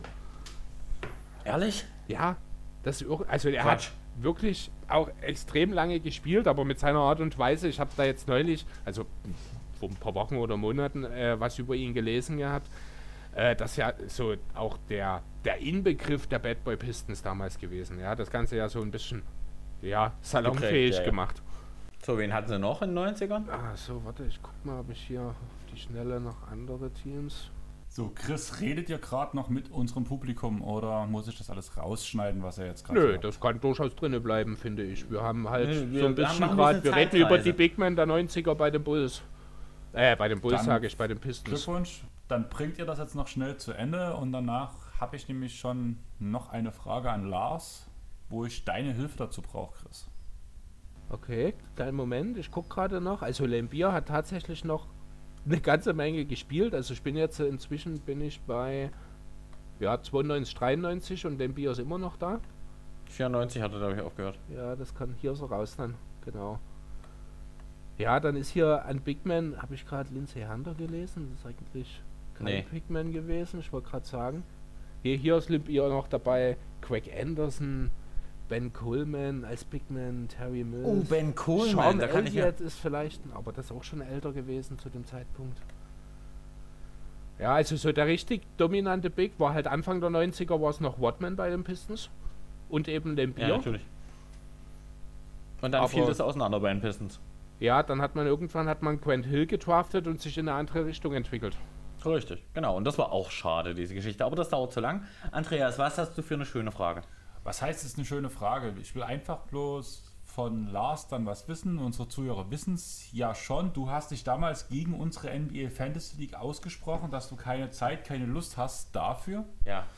Und ich würde die Sache auch ganz kurz halten. Einfach Chris und ich tun unsere beiden Teams vorlesen. Du sagst am Ende, wer wird am Ende der Saison weiter vorn stehen, wenn er seine, wenn wir die Teams behalten würden. Für dich und unsere Zuhörer nochmal, es geht um die Kategorien Points per Game, Assists per Game, Rebounds. Ja, ist klar. Ich weiß, wie eine Fantasy League funktioniert. Ja, aber wir haben neun Kategorien. Der Three-Pointers made, also keine Prozente, sondern nur der made. Steals, Blocks, Field Goal ähm, Prozente. Was fehlt noch, Chris? Was habe ich vergessen? Turnover äh, ist dabei. Freiwurfquote. Freiwurfquote. Lest mal die Teams vor. Und ihr tradet nicht. Und wir, also wir werden während der Saison traden, aber wir gehen jetzt von den aktuellen Teams aus, wen du weiter vorn siehst. Muss halt den jeweiligen Rollen auch sehen, es geht immer um Totals. Okay? Mhm. Ich würde bei meinem Team anfangen. Genau, aber hier Sean nee in Draft-Reihenfolge, oder? Ha, hat nee. einfach hattet ihr ein Salary Cap oder einfach so? Nee, einfach. Ähm, wir sind, wir sind eine zwölf Mann. Okay. Genau, wir sind zwölf Leute gewesen. Okay. Ich habe an Position 11 draften dürfen und du, Chris, an Position? An 2. Also ich habe also erstmal schön Schwein gehabt, weil ich habe meinen Wunschspieler am Anfang tatsächlich gekriegt. James Harden? Luca dann James Harden ist sogar genauso wie Cat sehr tief gefallen, muss man sagen. Äh, bei Harden habe ich das erwartet, weil halt keiner so richtig weiß, ob er überhaupt am Anfang der Saison spielt, wie er spielt, wo er spielt. Deswegen bei Cat, aber das ist natürlich, ich weiß nicht von wem der Einwurf dann kam, der ist ja bis auf 19, ich glaube, bei uns sogar gefallen. Äh, von Olli Body Rocker von NBA Tauchgang. Ah, okay, genau das. Äh, ja, ist halt die persönliche Situation mit mittlerweile sieben Verlusten aufgrund von Covid im Familienbereich. Deswegen äh, gibt es wohl da bei ihm sehr viele Fragezeichen. Ich persönlich hatte kein Interesse, einen zu picken, aber ich habe trotzdem ein, zwei Mal ganz schön in die Röhre geguckt, muss ich sagen. Ben Simmons ist mir ähm. vor der Nase weggezogen worden. Das hat mich richtig genervt, weil in der Folge, das ist mein dritter Pick gewesen, der war CJ McCallum, ist das dann geworden. Das war ich nicht selbst, das war die Q, weil ich Ben Simmons wollte, der direkt vor mir wegging und die Minute danach nicht ausgereicht hat, um mir einen ordentlichen Ersatzspieler zu suchen. Ah, du hast Rocco bekommen, das habe ich gesehen. Oh, jetzt schießt doch, jetzt macht's bitte nicht durcheinander, sondern jeder nacheinander und ich sage euch, wer am Ende besser dasteht. Möchtest du die einzelne Position oder das gesamte Team hören? Wie kannst du das besser aufteilen? Das gesamte Team einfach. Also ich würde sagen, Chris, du fängst an, weil okay. du nennst dich zuerst, deswegen fängst du an. Jo, und zwar, also nochmal kurz vielleicht für die äh, Aufstellung, drei Guards, drei Guards, zwei, nee, doch, drei Guards, drei Forwards, zwei Center, zwei äh, frei verfügbare und drei Bankpositionen, die auch frei zu vergeben sind. Also meine drei Guards, Luka Doncic, DJ McCallum und Evan Fournier. Die Forwards, Jimmy Butler, Obi Toppin und Markus Morris Senior. Also der von Nochmal bitte. Bitte? Wer war dein erster? Jimmy Butler. Obi Toppin. Jimmy, Jimmy Butler, Butler okay. Obi Toppin, Markus Morris. Hm. Mhm. Die beiden Center, also das ist ein bisschen fließen, ne? meine beiden Center sind jetzt hier Domantas Sabonis und Robert Covington. Mhm. Dazu habe ich jetzt auf der Bank Matisse Teibold, Joe Harris und, äh, ach so, nee, erstmal die zwei anderen noch, Matisse Teibold und Joe Harris. Und auf der ja. Bank, weil die aktuell verletzt oder irgendwas, habe ich die hinten raus, habe ich Will Barton, Al Horford und Sharon Jackson Jr. Okay. Gut. Ich bin auf Andreas gespannt. Also ich muss ehrlich sagen, von den Namen her macht mein Team nicht zu viel her wie deins. Allerdings habe ich halt in den ersten Jahren die Erfahrung gemacht, dass ältere Spieler am Ende der Saison bei schlechten Teams sehr oft nicht spielen und eher jüngere Spieler eingesetzt werden. Daraufhin ist auch dieses Jahr meine Auswahl sehr groß gefallen, weil mir es vor allem im letzten Jahr in einigen Ligen sehr den Arsch gerettet hat. Deswegen habe ich DeJounte Murray auf dem Point Guard, Devin Booker und danach ein älterer Spieler, das war so eine der Ausnahmen, die ich gemacht habe, mit Gordon Hayward. Auf dem Forwards Danilo Gallinari, weil die definitiv bis zum Ende um die Playoff-Platzierung mitspielen werden. Bam Adebayo, glaube gar keine Frage. Den hast du mir geklaut. Und, und Christian Wood. Christian Wood, den in Charlotte keiner kannte und der hat ja schon gut gespielt. In Philly auch nie. Stimmt. Aber gerade in Houston und in der aktuellen Situation sehe ich halt eine sehr große Rolle. Mach bitte mal weiter. Center, Rudy Gobert, einfach für Defense-Stats. Chris Boucher, der wird dieses Jahr eine Breakout-Season spielen, bin ich der Meinung. Nicht kommentieren, einfach lesen. Eric Bledsoe und Brandon Clark. Killian Hayes und Darius Garland. Und momentan noch auf der Illness-Liste mit Kemba Walker. Also Chris, ich muss ganz ehrlich sagen, äh, unabhängig, unabhängig jetzt mal von Stats, äh, aber dem Andreas sein Team liest sich definitiv runter. Naja. Und wahrscheinlich auch statistisch gesehen ist es besser. Also ich habe schon Krass, ein bisschen... Das fand ich eigentlich gerade nie. Also, naja, was, was mir halt so ich, ein Ich finde deine, find deine großen Positionen, die, die, die Meine? haben ganz schöne Löcher. Ja. Findest du?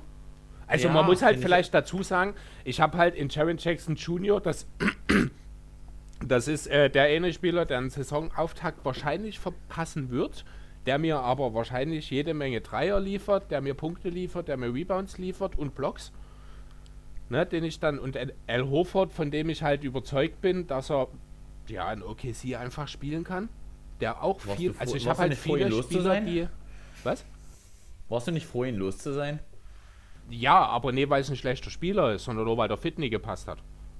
Wie gesagt, er hat okay. selbst in Philly hat er 12, 7 und 5 aufgelegt. Sehr effiziente. Ja, okay. und wenn du ihn dort als Ergänzungsspieler in einem Fantasy-Team, ich habe mir jetzt auch erst, ich weiß nicht genau, in der siebten oder achten Runde habe ich, nicht, ich glaube, noch nicht mal gezogen, ich weiß nicht genau.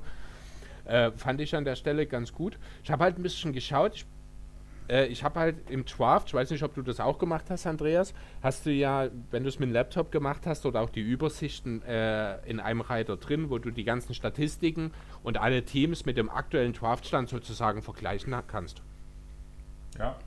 Genau, und dort habe ich halt ein bisschen geschaut, dass ich nirgendwo wirklich abfalle irgendwo, dass ich halt überall, ich glaube, es ist mir auch am Ende relativ gut gelungen, dass ich in sieben oder acht von den neun Kategorien bin ich in den ersten vier, unter den ersten vier gewesen.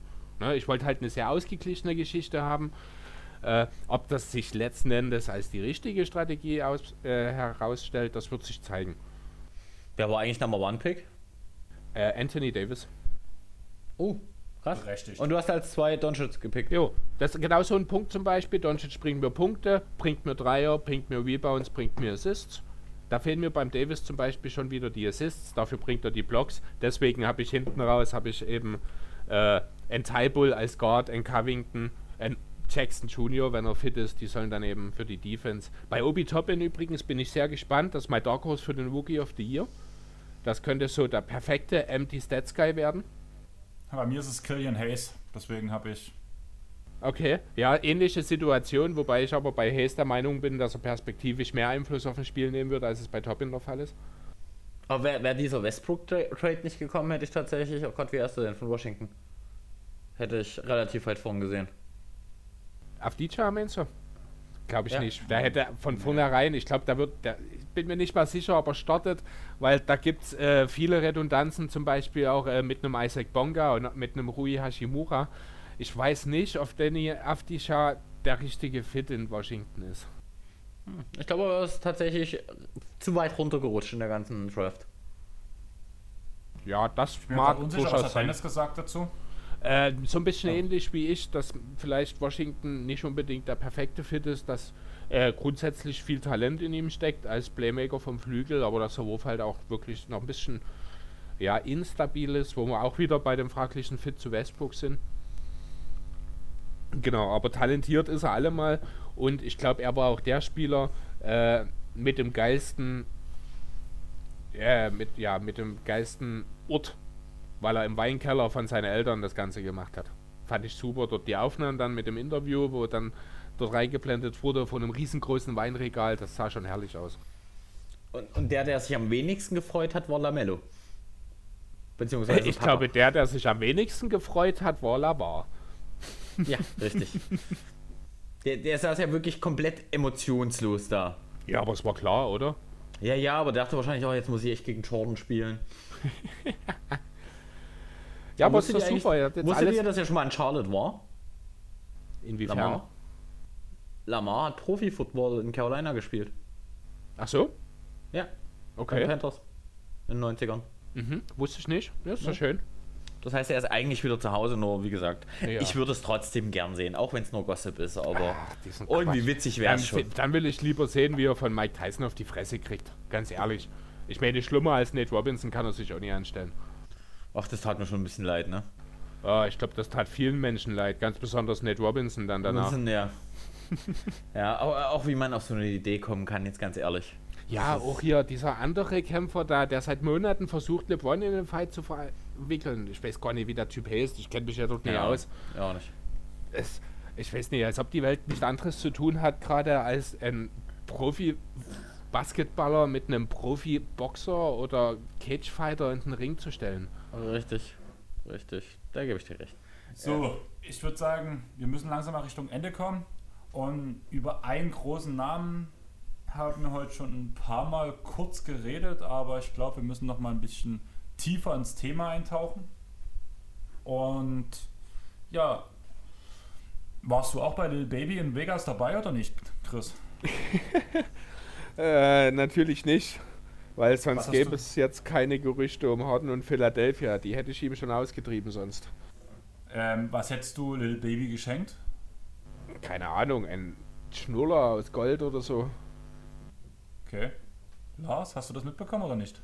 Nee, ich frage mich gerade, wo Harden enden wird, ganz ehrlich. Nein, im Stripclub. Im Stripclub Ja, das Vegas. ist ja auch okay. Also, darf man doch. Mit Mundschutz und Abstand. Aber ja, alles nicht gehabt. Habt Das ihr mitbekommen? Also Chris hat es wahrscheinlich auch bei den Korbjägern kam das, glaube ich, gehört. Ähm, was hat James Harden Lil Baby zum Geburtstag geschenkt? Keine Ahnung, weiß ich nicht. Ich Bentley? nicht. Ähm, angeblich wusste er nicht so richtig, was er schenken soll und hat deswegen eine Gucci-Tasche geschenkt, gefüllt mit Geld. Charmant. 100.000 100.000 in Kleingeld. Krass. Dazu noch eine teure Uhr. Natürlich, muss ja. Also, als ob das nicht schon reichen würde. Aber war ich mit meinem Bentley nicht weit weg. Ja, kommt ungefähr aufs selbe hin, aber. Ja, da wäre das der gleiche krass. wahrscheinlich, genau. Ja, also James Harden erschien bei den ersten mittlerweile drei Trainingseinheiten nicht beim Training von Houston. Richtig. Daraufhin wurde Silas gefragt, Silas. naja, was ist jetzt so, was, wo treibt sich Harden rum? Daraufhin kam die Aussage, na, müsste Harden fragen, ich weiß es nicht. Ich glaube, er will einfach weggeschickt werden. Ja, ist offensichtlich. Ja, also, deswegen, aber schön wäre es doch wirklich in New York. Aber da gibt es nichts, was da kriegst dafür. Ja, doch, die haben genug junge Spieler. Ja, aber das Die- ist ja ja. nicht das, was Houston will. Das ist ja das Problem. Verstehe ich auch. sie- Jetzt, wo man Aber, Westbrook mit Wall getauscht hat, kannst du nicht in Rebuild gehen. Was ich halt nicht verstehe, ist diese Aussage. Ich will, also angeblich gab es ja von Harden den Wunsch, ich würde lieber mit Wall als mit Westbrook spielen. Warum jetzt auf einmal dieses so, ach nee, jetzt doch nicht. Und danach hast du das Verhalten von Harden, die Argumentation der Franchise, und dann hast du diese Aussagen von Wall, der sagt, ja, wir haben schon geredet und wir freuen uns schon, wie wir zusammenspielen können. Warum? Naja, also erstmal, was erwartest du von John Wall? Der wird sich ja wohl kaum hinstellen und sagen, ja, wir haben mit ihm geredet, James hat beschlossen, nicht mehr zurück nach Houston zu kommen. Ich bin aber der Einzige, dem er das gesagt hat. Ähm, das funktioniert natürlich nicht. Ich bin mir sicher, Wall weiß mehr, als er sagt. Ist auch dur- durchaus möglich, dass die beiden wirklich schon miteinander geredet haben und Wall vielleicht wirklich schon weiß, was Harden eigentlich vorhat. Offiziell wissen wir es ja nicht. Vielleicht ist er auch einfach wirklich bloß dumm und fett geworden und muss jetzt noch drei Kilo abtrainieren, bevor er wieder in der Lage ist, den Weg nach Houston zu finden. Keine Ahnung. Vielleicht wollte er halt selber auch erstmal schauen, wie sich das Ganze in Houston denn entwickelt. ob, sie, ob sie alle gewachsen sind über den Winter? Ja, wer weiß, ne? Also rein theoretisch hat er ja ein schlagkräftiges Team um sich herum, wenn John Wall funktioniert. Jetzt mal ganz ehrlich, wenn, wenn die alle fit wären, Cousins fit, Wall fit, dann wäre das schon eine Macht. Ja, eben. Also das ist ein Team mit Harden, spielen die definitiv nie nur Play-Ins. Die sind Nee. dann, also ich will jetzt nie von Heimvorteil reden, weil dafür ist der Westen in der Spitze zu stark, aber das ist ein Team, das in den ersten sechs Plätzen in den Playoffs einrückt, wenn Harden da bleibt. Aber Ja, es aber sieht halt nicht ganz- danach aus. Ganz ehrlich, jetzt mit der Aussage, die gesagt, wenn alle fit sind, dann hast du gewisse Ausrufezeichen, die man setzen kann, dafür, dass man vielleicht sogar einen Heimvorteil mitspielt. Allerdings, wenn man von Stand Jens ausgeht, hast du mindestens genauso viele Fragezeichen, dass es in die komplett andere Richtung gehen würde, weil du kannst hinter PJ Tucker ein Fragezeichen setzen, du kannst hinter John Wall ein Fragezeichen setzen, du kannst gegen jeden... Spielt nicht sogar Ariza mittlerweile wieder für Houston? Kannst Nee, genau- Risa soll jetzt wieder zu den Lakers gehen. Genau, wenn er von OKC entlassen wird. Ja. Was ich ganz gut fände für die Lakers. Ja, wird passieren. Visa wird nicht für die Thunder spielen. Und weiter Nee. getradet wird er auch nicht nochmal. Aber wie gesagt, das äh, ist alles so ein bisschen fraglich, was da gerade kommen wird in Houston. Also entweder die machen komplett die Kurve und sagen, alles weg, wir traden nach Eric Gordon, PJ Tucker, alles was wir haben und gucken, was wir kriegen können. Ähm, oder es gibt halt ein entweder richtig gutes Jahr mit Harden oder ein richtig, richtig schlechtes. Ja, es hätte also. Ich hätte ja eigentlich, nachdem man Covington ja mehr oder weniger verschenkt hat, Ja. finde ich, für den First Rounder, der, wer weiß, Ja. ob es wirklich ein First Rounder irgendwann mal wird, weil der auch gut protected ist, ich glaube. Aber Ähm, Portland hat richtig gewonnen. Definitiv, ne? Äh, Eben, ne? Da habe ich halt eben genau das erwartet, dass man einen, Ab äh, einen Abnehmer für Gordon findet, dass man Abnehmer für Westbrook sowieso sucht und dass halt man wirklich aufräumt. Ne? Dann hat sich aber diese Cousins-Geschichte entwickelt, dann hat man, ich glaube, wirklich unerwartet Christian Wood für extrem gutes Geld gekriegt. Ähm, was dann einfach so ein bisschen im Laufe der Offseason in Houston nochmal zu einem Umdenken geführt hat, weswegen man sich jetzt selbst auch nie unter Druck setzt. Man hat ganz klar, man sitzt am längeren Hebel bei Harden. Ne, man muss halt auch, er darf nicht vergessen, der ist 1 oder 32, wird nicht mehr viel von seiner Prime haben. Der kann sich jetzt nie leisten, eine Saison auszusitzen. Ja, was vielleicht ein Star mit 25 kann das vielleicht machen, aber mit 32 machst du das nicht mehr. Das könnte dein letztes gutes Jahr sein. Ja, ich verstehe dich. Ich weiß halt nicht, wo es endet. Also ganz ehrlich, ich wäre nochmal eine Entweder-Oder-Frage an euch beide. Macht James Harden jetzt den Vince Carter? Er spielt absichtlich schlecht, um den Trade zu forcieren, weil Houston hat sich eindeutig geäußert mit der Aussage, wir warten so lange, bis wir das perfekte Angebot bekommen. Und ich bin mir ziemlich sicher, bevor der Saisonstart losgeht, wird es kein gutes Angebot bekommen, was bedeuten würde, einen gleichwertigen Ersatz zumindest für Harden zu bekommen. Naja, ich glaube, es hängt auch viel daran, wie viel, äh, welche Franchise hat richtig Druck. Also auch Medi Mediendruck. Und äh, die sind natürlich, und das ist dann halt tatsächlich, muss man jetzt sagen, egal ob sie was zu bieten haben, aber es ist New York.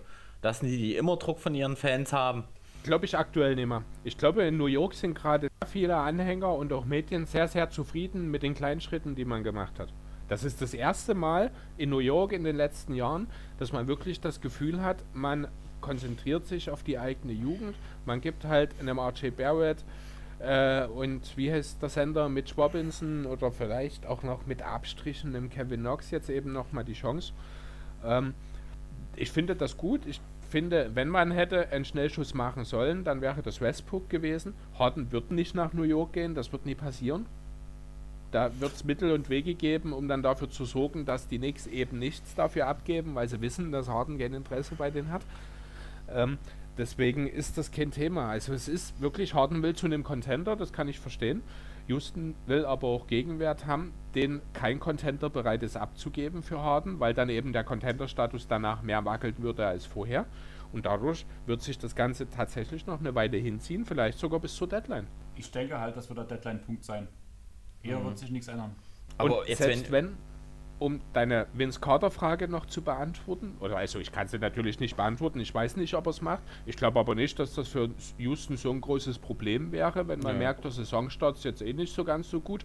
Dann soll er doch ein bisschen Kacke spielen, das erhöht unsere Chancen auf einen guten Pick.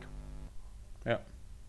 Ja, aber das wäre der Vince Carter Punkt. Darum ging es ja gerade, dass, dass Harden absichtlich schlecht spielt, um den Trade zu forcieren. Ja, aber er tut ja den Rockets dann damit unter Umständen einen Gefallen. Das will ich. Ne? Also du kannst ja nur schlecht spielen und dein Team unter Druck setzen, wenn dein Team versucht gut zu sein. Wenn du aber in Houston relativ schnell merkst, das wird eh nichts diese Saison, die Teile passen nicht, Boogie und Wall sind bei 20% dessen, was sie damals zu leisten imstande waren, uns wird es in die Lotterie schieben dann lass doch den Harden seine Gurken werfen. Das sind dann eher noch mal fünf Niederlagen mehr. Und die kommen Houston dann im Zweifel auch zugute. Ja, ich kann nicht verstehen. Ähm aber ich glaube, es wird, eine, es wird fast eine, eine zweite Anthony Davis-Story, um ehrlich zu sein. Ah, ich glaube, dafür ist er jetzt schon zu weit fortgeschritten. Wo halt diese Anthony Davis-Story sich ja über Jahre irgendwie angebahnt hat hm. und irgendwann dann halt mal akut wurde, ist ja die Harden-Geschichte von jetzt auf gleich auf immer akut gewesen. Also ich glaube schon auch, dass Houston gewillt ist, ihn abzugeben. Äh, einfach weil ist natürlich auch nicht gut fürs Klima in Houston, da müssen wir auch nicht drüber reden. Aber man hat halt aufgrund der vertraglichen Situation, aufgrund auch des Alters von Harden einfach und der Situation, in der sich der Spieler befindet, man sitzt am längeren Hebel. Und das würde ich konsequent mindestens bis zur Deadline durchdrücken, bis ich wirklich ein Angebot habe, wo ich sage, entweder das ist so geil, das kriege ich nie wieder, oder jetzt ist Deadline Day, jetzt müssen wir langsam mal was machen. Naja, Ben Simmons ist schon okay. Ja, wird es ja aber nie gehen. Mit, mit Mathis Talbot? Boah, jetzt müssen wir aufhören. Denke ich auch. Wir müssen aufhören? Ja, jetzt habt, ihr, jetzt habt ihr mich gebrochen. Dann würde ich sagen, wir stehen diesmal unter den zwei Stunden. Letztes Mal haben wir knapp drei Stunden. Also alle, die nicht auf Spotify hören, werden es nicht sehen. Auf Spotify stehen knapp drei Stunden. Eigentlich sind es bloß zwei Stunden, 59 Minuten und 40 Sekunden. Ich habe also, extra, hab extra noch was rausgeschnitten, damit es unter drei Stunden bleibt. Ja, nee, also laut Spotify ist es über drei Stunden. Oder ist es glatt drei Stunden? 2,59,10 stehen auf Anchor. Ja, genau. Ähm, Lars, danke, dass du dabei warst. Sehr gerne, das hat mir sehr viel Spaß gemacht. Jedes Jahr wieder, einmal in der Offseason oder was? Ja, das ist der spannendste Teil. Du kannst gerne öfters sagen. Mit dir reden wir wirklich sehr gern. Weil da können wir endlich mal über andere Teams reden. Wir hören uns spätestens Mitte der Saison, wenn ihr alle klatscht und mir ein nettes Präsent mitbringt. Danke. Also ja, aus so Mitleid. Nein, nein, nein. nein ich, wie gesagt, ich kaufe euch auch was in, in Türkis. Nur, dass ihr euch mal gut fühlt. Du meinst beim Verbrennen?